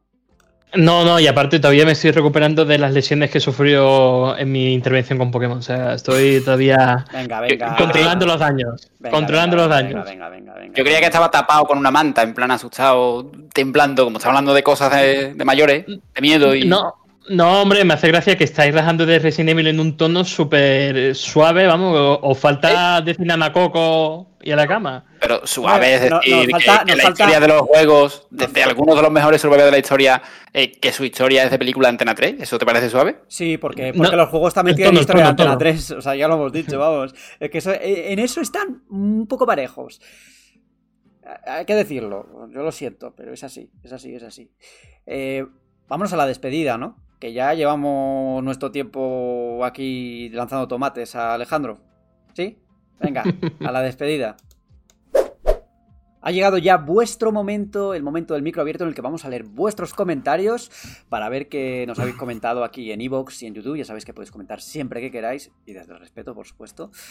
Y la semana pasada eh, hablábamos un poco sobre, o preguntábamos sobre el tema de tanto del boicot a Bayonetta 3, que eso ha evolucionado bastante esta semana, y el tema de las consolas intergeneracionales. Así que vamos a leer aquí unos comentarios sobre esto y sobre otras cosas. En Evox nos dice Fermín Gamboa Martínez, pues justo ha salido hace un rato información nueva de Jason Schreier sobre el tema de Bayonetta. Sí, efectivamente, eh, pues ha salido, o sea, ha salido un poco ya el pastel de que la actriz original de doblaje, pues, hombre, la verdad, la verdad, como que parece que no lo ha dicho del todo, ¿no? en fin, que hay otras condiciones que le habían ofrecido otras condiciones más beneficiosas. eh, por la grabación de, de las voces. Eh, comenta Diego Requena, buenas, saludos a todos. Me ha gustado mucho el debate que habéis tenido sobre las supuestas consolas Pro. Argumentos interesantes, sin voces y transmitiendo ideas claras. Joder, pues en este podcast hemos lanzado ahí nuestras tomates. ¿eh? Enhorabuena al equipo, sin desmerecer absolutamente nada al anterior. De hecho, también se echa de menos. Me están gustando mucho estos nuevos Primeri Podcast. Pues muchísimas gracias eh, por, por los comentarios. Por el comentario. Tenemos también uh, un comentario de Ricky que dice, creo que deberían salir cuando la consola vaya al límite de rendimiento, lo que tienen que mirar ahora es hacerlas más recogidas, que son muy pesadas y grandes, gracias, me gusta mucho el nuevo modelo de podcast, seguir así eh, a Pali. Pues muchas gracias también por tu comentario. Sí, yo creo que en eso convendremos que las consolas de nueva generación son un mamotreto, ¿no? Que puedes pegar ahí un golpe Mm. con alguien en la cabeza, si te cae la, la consola a la cabeza, te deja tieso. Eso desde luego. ¿Qué más tenemos? ¿Qué más tenemos? Nayagadur dice, buena gente, imagino que por la edad que tengo me gusta más el mi podcast retro y sus integrantes. Bueno, ya comentamos que el Meri Podcast Retros ha vuelto, así que ahí los tienes. Pero he de decir que me gusta mucho más el equipo del podcast regular de este año que el de los anteriores. Tenéis diversidad de opiniones y no os da miedo decirlo. En los anteriores gran parte del contenido era un amor incondicional a Pokémon, Nintendo, etc. Hoy no se puede ojo, no es que escucha deteste, eso, no es que deteste Nintendo, pero sí me caen mal sus fans incondicionales. Ja, ja, ja. Como se os agradezco vuestra labor, ánimo. Ganas de retro. Eh, bueno, lo dicho antes, la- aquí se han cebado con Alejandro. Ya, pero aquí hay algunos que también queremos jugar a Pokémon, ¿eh? Yo incluido. La verdad se abre camino. Por aquí, otro que nos dice, otro, que no- otro, otro comentario, eh, GM Orosa nos pega un palazo, nos dice, Oh. ¿qué podcast más sonyeros ha quedado? Hay que lavarse la boca antes de hablar de Halo gra- 4 gráficamente, multitud exclusivos para Series X, multitud, dos son multitud, que Cyberpunk funciona mal en Series X, el que ha dicho todas estas salvajadas tiene alguna consola que nombra. Eh, a ver, para empezar, de Cyberpunk 2077 no hablamos de la serie de, de- de- de la versión de Series X, sino de One X. Que quizá no sé si lo dijimos mal o, o- o lo entendió mal el oyente. Y bueno, Eh, Sí, pero la alusión es eh, Halo 4 gráficamente. que dijiste, Alejandro? De- ¿Dijimos algo de esto? No, yo lo que dije es que era una proeza técnica. Yo no sé por qué su usuario dice que he hablado mal. Lo único que dije es que tiene recortes que también influyen incluso en la parte jugable porque la inteligencia artificial, llegado a una distancia, no, no tira. Eso es una realidad palmaria, vamos. Y otro, los dos últimos comentarios. Eh, vale, Dani Calso dice: el debate de las consolas Pro ha sido un poco cuñado. Bueno, tomamos nota.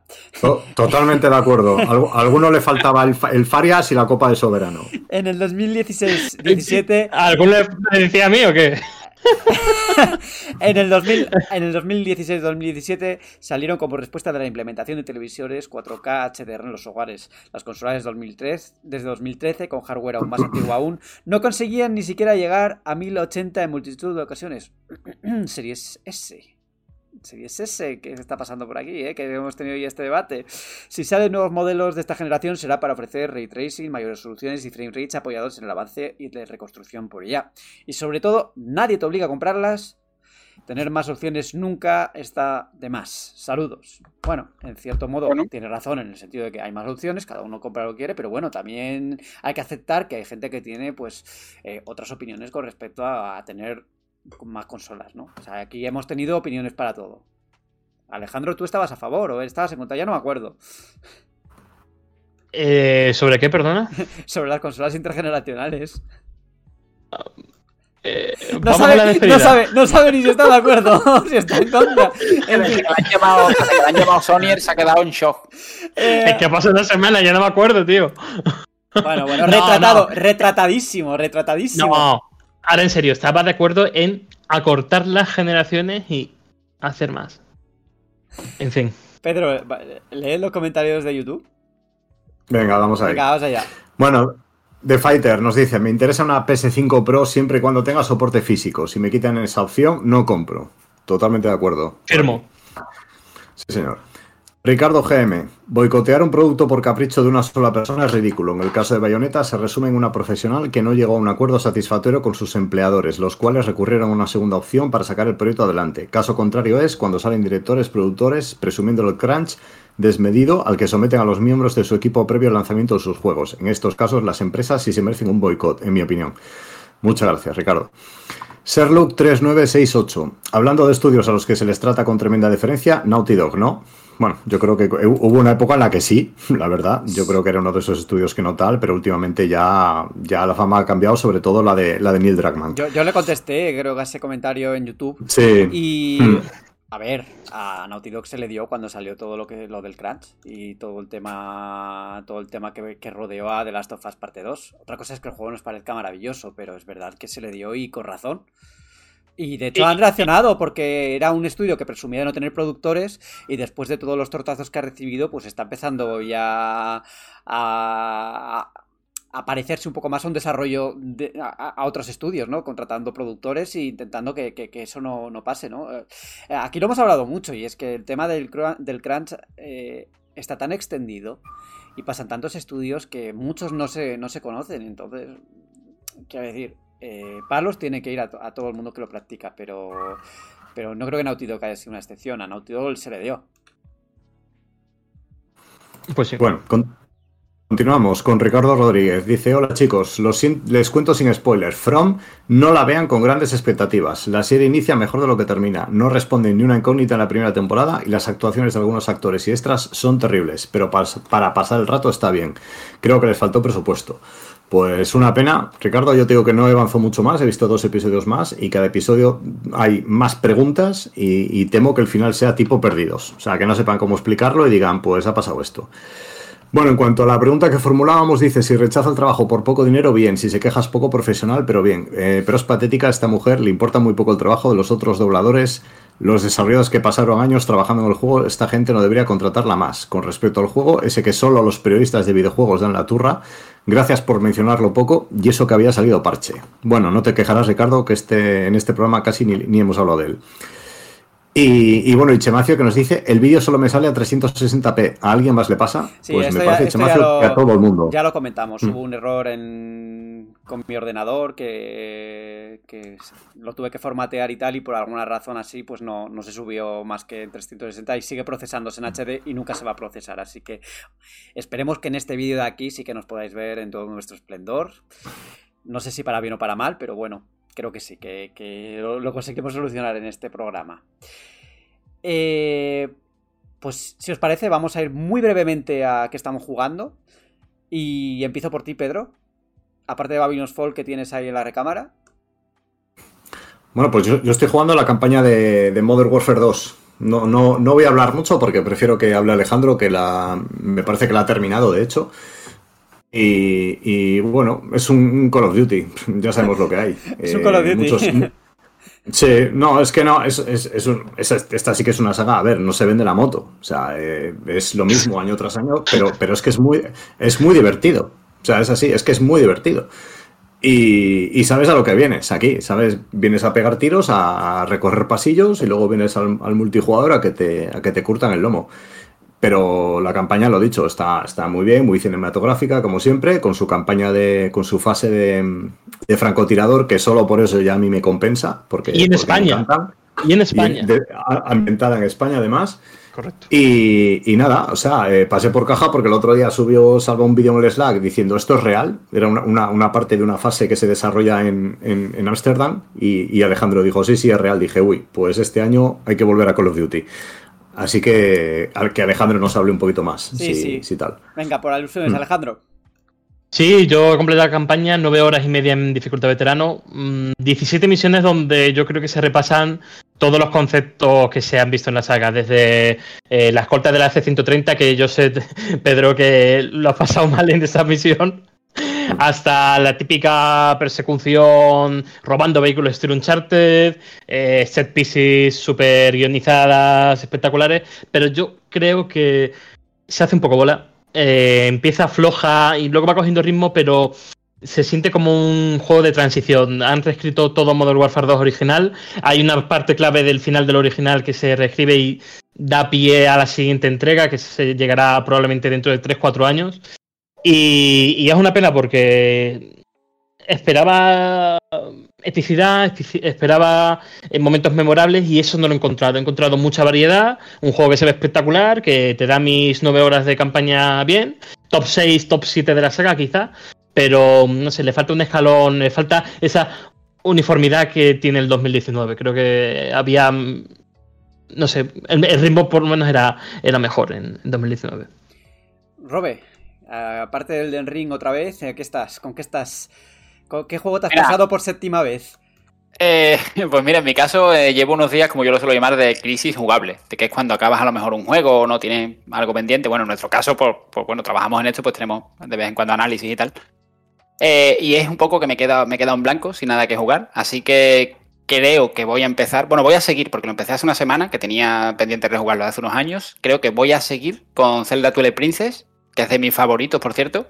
Oye, eh, y, que con ganas de que llegue ya la versión HD que nunca llega para Nintendo Switch. ¿Dónde está? Juego en, juego en, Wii U, así que bueno, no se ve mal. Eh, no sé si llegará a Switch. me gustaría, porque me gustaría que desearía que mucha gente lo descubra ese juego, porque ya, digo, eh, tendré opiniones en contra, pero bueno, es una de mis entregas favoritas. Y eso, llevaba años queriendo rejugarlo porque es uno de mis favoritos y, bueno, no he encontrado el momento y a lo mejor ahora pues lo sigo. Que lo empecé hace una semana, media horita, pero creo que le voy a, le voy a meter caña a esta hacía.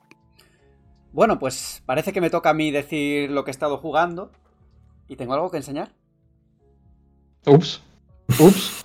Oh. que no, es mentira, es el del ring, pero no lo he tocado todavía. Está aquí. Venga, Geoff, que venga Geoff. La semana que viene ya podré hablaros un poquito de mis sensaciones con este juego, si he sobrevivido, si lo he abandonado, si me he frustrado, si me lo he pasado bien o si me lo he pasado mal. Pero esta semana he estado pues jugando a Vértigo, el juego de Péndulo Studios que brevemente he comentado como eh, en la sección de Pokémon como un juego que verdaderamente en televisión, en televisión 4K de 55 pulgadas se ve muy muy mal. Se notan mucho los exteriores, eh, pues que las texturas están a muy baja resolución y todo esto. Luego ya he de decir que en pantalla, en la pantalla de Nintendo Switch se ve bastante correcto, se disimulan muchos estos defectos. Y empecé el juego con bastante mala opinión, he de decir. La historia no me estaba enganchando, veía cosas un poco así que no me terminan de encajar y que no me, y que no me, no me enganchaban, pero luego a medida que he ido avanzando en la trama, pues como que me ha ido calando más y me parece, me parece un juego que si le tuviera que poner una nota le pondría un 6 o así, pero que bueno, que se deja jugar y que en cierto modo sí que captura la, esencia de las películas de, de, de, Alfred Hitchcock. No, no en mi opinión de la forma más acertada, pero bueno, es un juego que se deja jugar, lo voy a, lo voy a dejar así. Y oye, ya sabéis lo que llega ahora, ¿no? El mágico fantástico ya está sonando. Nos despedimos, nos vamos hasta la semana que viene. Alejandro, encantado de haberte tenido por aquí. Eh, igualmente, voy a lavarme las heridas, a ponerme unas tiritas y a ver dentro de siete días con qué, con qué juego me dan palos en este podcast. Bueno, Pedro ya está recogiendo los tomates que te va a tirar en el próximo programa, ¿verdad? No, no, no. Yo estoy haciendo ya mi reserva de Pokémon Escarlata y Púrpura. Muy ilusionado con este, con este nuevo Pokémon. Y Robe, eh, ¿tú qué, estás preparando? ¿Los tomates o, qué estás haciendo? No sé, pero yo me he quedado a gusto después de raja de todo lo que he visto. Ya veremos la próxima, la próxima semana cómo, cómo va la actualidad y de qué juegos hablamos para ver si hay que venir otra vez a la guerra. Hombre, a la guerra contra Alejandro la habéis metido al pobre, ¿eh? que se ha quedado ahí solito. Yo como, yo como, no pasa nada. Yo como me apetece jugar al nuevo Pokémon, pero no lo, no soy el mayor fan del mundo, pues no, no he entrado ahí en la guerra, pero, pero vamos, Alejandro ha salido escaldado de aquí. No pasa nada, Borja, somos muchos. somos resistencia. Esta ha sido como las redes sociales, que pones un tweet así y tal y. El, el dogpile. Claro, el dogpile. Exactamente, exactamente. Bueno, como ya sabéis que podéis escucharnos en el Meri Podcast en todas las plataformas, en iVoox, en YouTube, en Spotify, en Apple Podcast. También sabéis que la semana pasada se estrenó el Mary Podcast Retro, que este, pues, esta semana no habrá, la semana que viene sí. Nosotros en el podcast de actualidad estamos todas las semanas, no vamos a faltar, o al menos ese es nuestro compromiso. Nos vemos la semana que viene. Hasta la próxima semana.